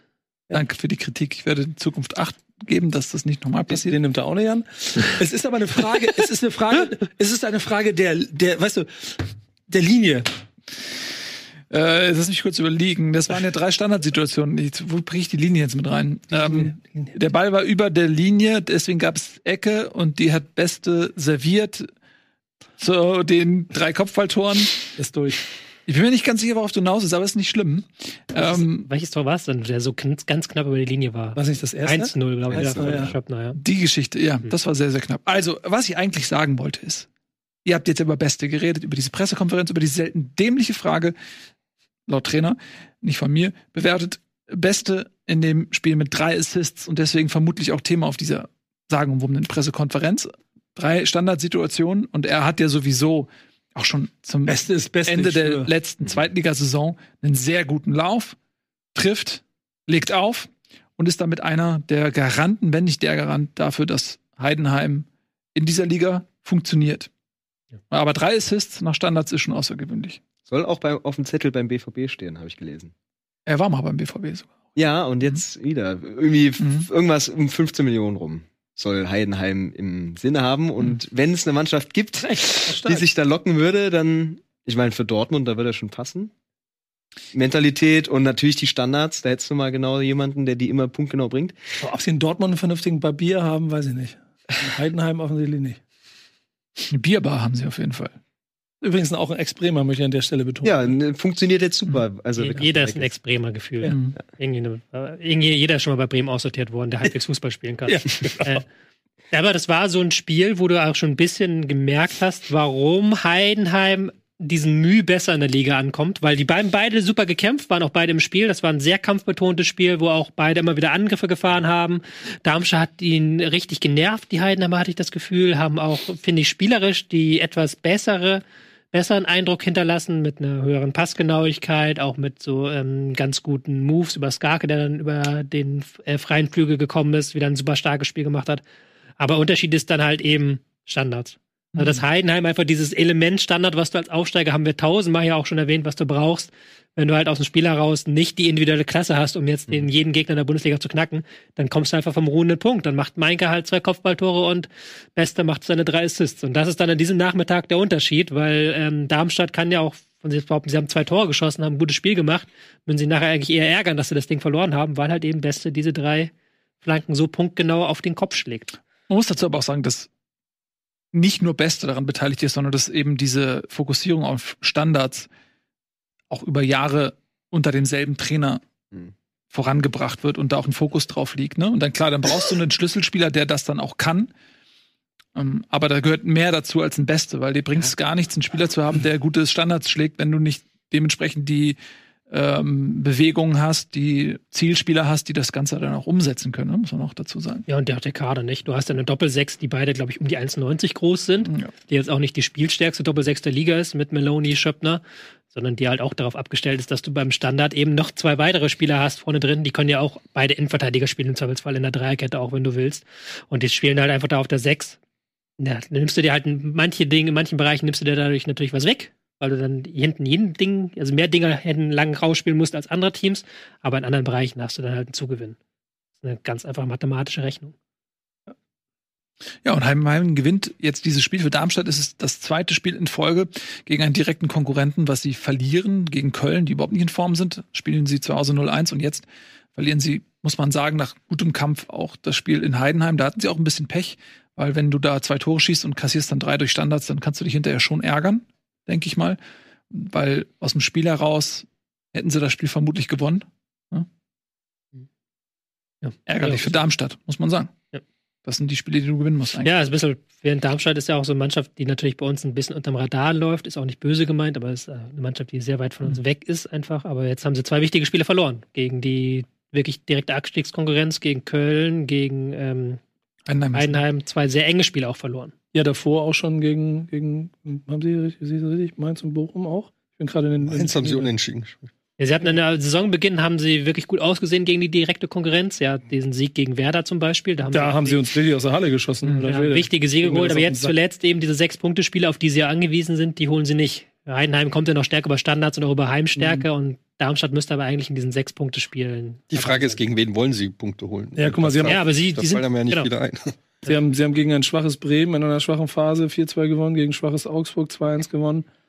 Ähm, das, oh, Es könnte jetzt gegen Wolfsburg, weil in Wolfsburg läuft's ja auch gerade nicht Ja. rund und Wolfsburg-Hoffenheim haben sie jetzt, ne? das ist jetzt so ein, ein Spiel, wenn sie da gewinnen, ist wahrscheinlich Kovac weg. Ähm, also das, da geht's noch mal heiß her. Aber in Hoffenheim, Hoffenheim hat richtig gutes Spiel gemacht am Wochenende, fand ich. Und ähm, dann Dortmund. Also es fe fehlt ein bisschen die Fantasie, wie die Darmstadt das noch schaffen soll. Vielleicht ja tatsächlich, weil VfL Wolfsburg Interesse an einem Trainerwechsel hat und eine Mannschaft das ja auch mal öffentlichkeitswirksam unterstreichen kann, indem man gegen einen Abstiegskandidaten verliert. Und damit sind wir dann auch in Wolfsburg. Die haben nämlich nach der Pokalniederlage gegen, Glad äh, gegen Gladbach, genau, äh, jetzt in, gegen, zu Hause gegen Freiburg auch wieder nix geholt. Und die Art und Weise, wie sie wieder nix geholt haben, war jetzt auch nicht so, dass man sagt, ja, okay, das kann ja mal passieren, sondern man denkt sich schon, Alter, da funktioniert ja gar nichts bei Wolfsburg. Was ist da los? Stille. Stille. Ich glaube, das. Na, Die, also das Spiel war, glaube ich, Grund genug, wenn man das einfach sich auch angeschaut hat, auch zu wenig spektakulär, dass du irgendwie die Mannschaft noch mit reinbringst. Ich sehe da auch null Feuer irgendwie drin. Dann hast du viel das Problem, irgendwie Außenverteidigung ist, glaube ich, ein ganz wichtiger Faktor immer bei Wolfsburg. Die schieben oft sehr hoch. Hast jetzt aber immer wieder Wechsel. Hast jetzt mal Baku, hast du Mähle. Ähm, Mhm. ich, äh, äh, Ro- Rogerio ist, glaube ich, verletzt gerade jetzt. Ähm, der, glaube ich, auch außen spielt. Äh, und Mittelfeld, dann hast du einen Arnold, der nicht richtig happy ist. Du hast ihn als Kapitän, der die Mannschaft eigentlich gerne mitnimmt. Und wenn Wind halt nicht trifft, dann sieht Ja. schon sehr düster aus. Hm. Weil wer soll da sonst die Tore machen? Und ähm, der macht das schon okay, sag ich mal, aber du hast, du hast nicht diesen Spieler dahinter, der das auch übernehmen kann. Er gewinnt 12 von 18 Treffern direkt beteiligt. Ja. Und da hat er jetzt auch zwei, drei gute Aktionen, hat Ja. er aber da eher die Vorlagen gegeben in diesem Spiel, weil er dann auch außen aufgewichen ist. Aber das ist dann zu wenig. Und ist natürlich auch undankbar, gerade gegen Freiburg zu spielen, weil Christian Streich da wirklich nach dieser Krise in den im, äh, November gesagt hat, so, ich mache jetzt hier mal einen kompletten Cut und Ja. wie man St- Christian Streich das gerne mal macht, dass er sagt, wir gehen jetzt wieder auf die Basics, wir gehen jetzt wieder Intensität, wir gehen jetzt wieder Verhalten gegen den Ball, alles andere machen wir jetzt wieder weg, wir machen das wieder alles einfach. Und haben sie jetzt auch zweimal zu null gespielt, aber wirklich nicht mit reißerischen Leistungen, sondern mit eben im Zweifel tief stehen, im Zweifel verschieben, im Zweifel Körperlichkeit. Das ist auch eine undankbare Aufgabe, aber Wolfsburg hatte ja eigentlich auch die Chancen. War ja dann wieder ein bisschen Pech, dass sie dann durch den einen Standard, den Freiburg hat, äh, 0-1 in Rückstand gehen. Aber ansonsten bei Wolfsburg kann man auch dasselbe wiederholen, was wir auch Woche für Woche sagen. Spielerisch eben nicht gut genug und dann kriegen sie aber den Kampf auch nicht genug angenommen, um halt eben die Null zu halten hinten. 10 zu 4 Torschüsse. Das vier Torschüsse nur für Freiburg. Ja. Aber 10 ist jetzt auch nicht viel. Nee, ich weiß, es ist beides einfach Beides erschreckend wenig, was nicht dafür spricht, dass es ein schön anzuschauendes Spiel war. ich frage für einen Freund von mir, der Trainer der Bundesliga ist. Hast du wenn eigentlich überall Ja, wenn, Freunde wenn, in der dem Bund, Verein? wenn der Bundesliga, wenn, wenn ich so einen Vor Aufsichtsrat von, vom Verein, wenn er die, der den Rücken stärkt, aber gleichzeitig sagt, dass das schon alles weit hinter den Erwartungen zurück ist, heißt das ein Spiel und du bist weg? Oder? Ich sag mal so, der Aufsichtsrat stärkt, muss äh, jetzt Sebastian Hönes aktuell nicht den Rücken stärken. Da kommt keiner vom Aufsichtsrat und sagt irgendwie in ein Mikrofon, wir stärken hiermit offiziell Sebastian Hönes den Rücken. Ja, Das ist genau. ja schon, wenn der Aufsichtsrat das schon sagen muss. Das Dann wird sich jetzt in Darmstadt zeigen, ist die letzte Chance für Nico Kovac. Danach geht's gegen Bayern. Also Und auch, ja, aber es geht, wird auch, glaube ich, um die Art und Weise gehen. Selbst wenn die da jetzt irgendwie mit Ach und Krach unentschieden spielen oder so, wird das für Kovac nicht reichen. Da muss die Mannschaft eine Reaktion zeigen. Und da bin ich mal gespannt, ob die das macht. Also ich, da bin ich zu wenig in Wolfsburg drin. Ich meine, die waren jetzt gegen Freiburg, waren die ja nicht komplett schlecht. Also die waren eigentlich auch so ein bisschen fast schon die bessere Mannschaft, aber auf der anderen Seite musst du dann halt auch mal was draus machen, sonst wird's Mhm. halt irgendwann, geht's halt nicht mehr. Freiburg, muss man dazu sagen, ist aber auch 210 Meter mehr gelaufen. Das waren die Entscheidenden, die den Freistoß rausgeholt haben. Ja. Mhm. Ja, Wolfsburg macht einfach keinen Spaß. Wir sagen es seit Wochen. Was ist da los? Reiß dich mal zusammen. Ja. Es ist ein Entertainment-Produkt. Fußball ist ein Entertainment-Produkt. I am not entertained, VfL Wolfsburg. Da muss mehr kommen. Was denn? nee, ich habe gerade was entdeckt. Ach so. Zweitel, Drittel Mehrheit. äh, Soll ich das erzählen? Nein. das besprechen wir noch zu gesondert. Okay. Aber lass uns mal kurz noch über das letzte Spiel reden, wo du Entertainment-Produkt sagst. Hm. Hoffenheim gegen Bochum. Wisst ihr, Ja. was daran das Einzige ist, was mich, was ich interessant fand? Woche davor, Wolfsburg kriegt von Bochum, und ich bleib bei der Mentalitätsscheiße heute, ähm, wo Wolfsburg besseres Potenzial in der Mannschaft, wird von Bochum mehr Mentalität niedergewalzt. Hoffenheim mehr Potenzial in der Mannschaft, zeigt Bochum am, am, am langen Arm das kleine, den kleinen Jungen ein bisschen zu verhungern. Ja, komm, ich, wir wissen, was ihr machen wollt, machen wir nicht, wir spielen besser Fußball Mhm. und machen die Tore. Punkt. Mhm. That's it. Stadion, Viertel voll oder sowas. 16.000 Ja, Zuschauer. also Ich glaube, da Ich waren glaube- viele Dauerkarten noch mit reingerechnet. Das war wirklich, Haupttribüne war eigentlich leer. Ich war das eine Tor. Das haben, ich habe das Spiel nicht ganz gesehen. Ich habe es in der Zusammenfassung Ich- gesehen mit den, mit den Warum, warum guckst du dir das nicht ganz an? Das war doch so schön. Äh, ja, Das ist der Bremen Grund, warum du nur. Vize-Weltmeister bei der Flummi-WM geworden bist. da hast du vielleicht recht. Das sind die zehn Meter, die gefehlt haben. Und warum Ja. ich nie das Fußballbuch des Jahres gewinne. Ja. Weil ich einfach so ein Spiel nicht sehe und dann meinen Horizont nicht erweitere. Ja. Ähm, aber das war ja schon, das war diese eine Szene, die auch viral gegangen ist, wo Hoffenheim, glaube ich, das Tor schießt, war es Hoffenheim, und Mhm. dann man wirklich der, die Kamera blendet und dahinter dem Tor einfach niemand Ja, ja. steht und da halt im Publikum niemand irgendwie jubelt. Das war schon traurig mit anzusehen. Das ist natürlich. Ich bleib okay. dabei. Ich bleib, ich finde, dass Fortuna Düsseldorf, gratis Leute ins Stadion, ich finde das Prinzip ja gar nicht so dumm. Dass Düsseldorf das macht in einer Stadt, in der ich eigentlich mir vorstellen könnte, dass in der ersten Liga die das nicht machen müssen, weil das Stadion voll ist. Ähm, einfach mal Wolfsburg, Hoffenheim, im Zweifel sogar manchmal Leverkusen. Aber, aber wir, wir kommen ja nicht drum herum, dass diese Mannschaften mit dabei sind. Also dann sorgt dafür, dass die Jugend da umsonst ins Stadion kommt, wenigstens. Ja, muss man mal schauen, wie lange Hoffenheim noch dabei ist, wenn Hopp dann die 50 plus 1 Regel jetzt wieder einhält. Ja. Hat er jetzt wieder quasi zurückgegeben, seine Stimmrechte. Aber ja, Aber also, noch muss es sagen, muss sagen, noch ist genug ein, Talent im, im Gesamtverein. Also, will jetzt auch da gar nicht die große Grundsatzdiskussion starten, wir sind auch schon über der Zeit, die Regie meckert uns schon an. Ähm, 3-1-Sieg von Hoffenheim war auch verdient. Also die haben mal das, wie du es gerade gesagt hast, besser gemacht, was Wolfsburg gemacht hat, Kampf angenommen, Bochum auswärts, auch nicht diese Aggressivität wie zu Hause und dann äh, endet diese Bochumer ähm, Serie. Die waren jetzt sehr lange ungeschlagen. Darf ich noch eine Frage reinwerfen? Unbedingt. Vielleicht kriegt man das ganz schnell mit A und B. Was soll für euch eine Rolle, welche Rolle soll das Freitagsspiel einnehmen für euch an einem Bundesligaspieltag? Weil seit Bundesligaspieltag 9 hat man dreimal Bochum, Darmstadt zweimal, Köln zweimal. oh, gute Für mich- Frage. Für mich wirkt das immer so hingeworfen und äh, äh, Samstagskonferenz, da geht's los. Und ich habe mich eigentlich immer gefreut, Sam äh, Freitagabend, bist du fertig mit allem, kannst dir anschauen. Das Problem ist, da sind nur die Grottenmannschaften, die sich nicht für einen internationalen Sieht Wettbewerb. äh, Ja, aber jetzt hat man ja mal eine Woche ohne international. Da, gut, da hat man Pokal, aber vielleicht mal die Woche davor. Und selbst wenn, dann ist es halt nur Bayern gegen Mainz. Und boah, ich tue mich da sehr schwer. Ich kann dir eine lange Antwort drauf geben, weil das ist eine ganz, ganz komplizierte Kiste, Aha. die dahinter steckt. Na, dann. Ja, die internationale, aber die, die TV-Sender haben ja auch Wahlmöglichkeiten. Die dürfen ja zum Beispiel auch so. Und zum Beispiel hat Sky hat den First Pick mit ihrem Topspiel Samstag 18.30 Aber dann gibt es dann hinter im Hintergrund wieder tausende Regeln, dass eine Mannschaft nicht zu oft auf einem bestimmten Slot sein darf, dass sie nur x-mal Samstag 18.30 spielen muss und dass jede Mannschaft äh, Mhm. mindestens einmal ein Freitagsspiel haben muss und solche Geschichten. Und bei The Zone, äh, so wie ich das gehört habe, fokussiert man sich da eher auf den Sonntag. Also, dass man eher halt mal guckt, dass man so ein Bayern-Spiel auf den Sonntag kriegt, wie nächste Woche, wo dann Bayern gegen Stuttgart am Sonntag stattfindet. Und diesen Freitagsslot eher so vernachlässigt, weil man gemerkt hat, Sonntag kriegen wir mehr Leute ran bei uns in den Stream, als wir es Freitagabend bekommen. Aber das Problem ist auch das einfach, Slot. dass die Bundesliga zu mindestens einem Drittel aus unfassbar langweiligen Vereinen mittlerweile besteht, weil die ganzen coolen Vereine lieber in der zweiten Liga rumkicken. Und das ist Bewusst einfach. gewählte Entscheidung, muss man dazu sagen. Und es auch ist, alles dafür tun, drin zu bleiben, wie man am Wochenende jetzt wieder gesehen es ist hat. ja wirklich teilweise, kann man sich die Spieltage nicht angucken. Mhm. Also es ist. Ähm, Ja. Wer wissen möchte, was deine und unsere Lieblings-Bundesliga wäre, wenn man sie sich auf dem Reißbrett machen könnte, dann schaut mal hier auf unser Video auf dem Bundesliga-Kanal, auf dem ihr ja gerade hoffentlich seid. Da haben wir nämlich unsere persönlichen Lieblings 18 zusammengestellt. So sollte die Bundesliga aussehen, wenn es nach uns geht. youtube.com slash at Bundesliga. Da gibt es ab Januar dann alle Bundesliga-Folgen. Wir haben jetzt schon Zusatzcontent rausgehauen. Es ist eben diese Traumbundesliga, unsere 18er Traumbundesliga ist da drauf. Könnt ihr mal Wisst ihr, worauf reingucken. ich mal Bock hätte, was wir da machen könnten? Ja. So ein Fußballquiz. Oh, ist eine gute Idee. Okay. Schreibt mal auf. Aber keine Bundesliga-Fragen. Nee, also muss ja nicht nur Bundesliga sein, könnte ja dann alles Mögliche im Thema Fußball. Da hätte ich mal Bock drauf. Und da können wir, können wir irgendeine Frage einbauen. So, Manchester United, das Stadion, das ist die alte Dame, oder? Gut. Nicht zu viel verraten an dieser Stelle. Ja. Wir sehen uns nächste Woche wieder oder wenn ihr Bock drauf habt, natürlich hier auf diesem Kanal. Es kann ständig was passieren.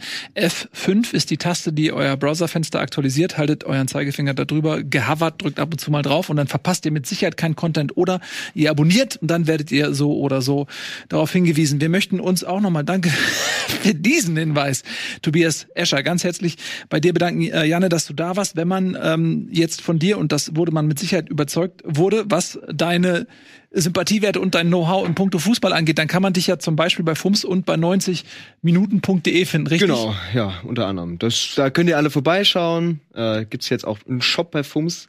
Also wenn ihr da nochmal eingekleidet werden wollt vor Weihnachten, das musste ich unterbringen, das verzeiht ihr mir bitte. Nein, aber sonst ähm, bin ich überall im Fu Fußballkosmos ein bisschen zu finden. Ja, und ganz herzlichen Dank dafür, dass du da warst. Du hast das fantastisch gemacht. Danke euch. Äh, war dein erstes Mal Bundesliga und wir würden uns sehr freuen, wenn es nicht das letzte Mal bleibt. Kann ich mich anschließen. Bis dahin, gut. macht's gut. Tschüss und auf Wiedersehen. Ciao, ciao.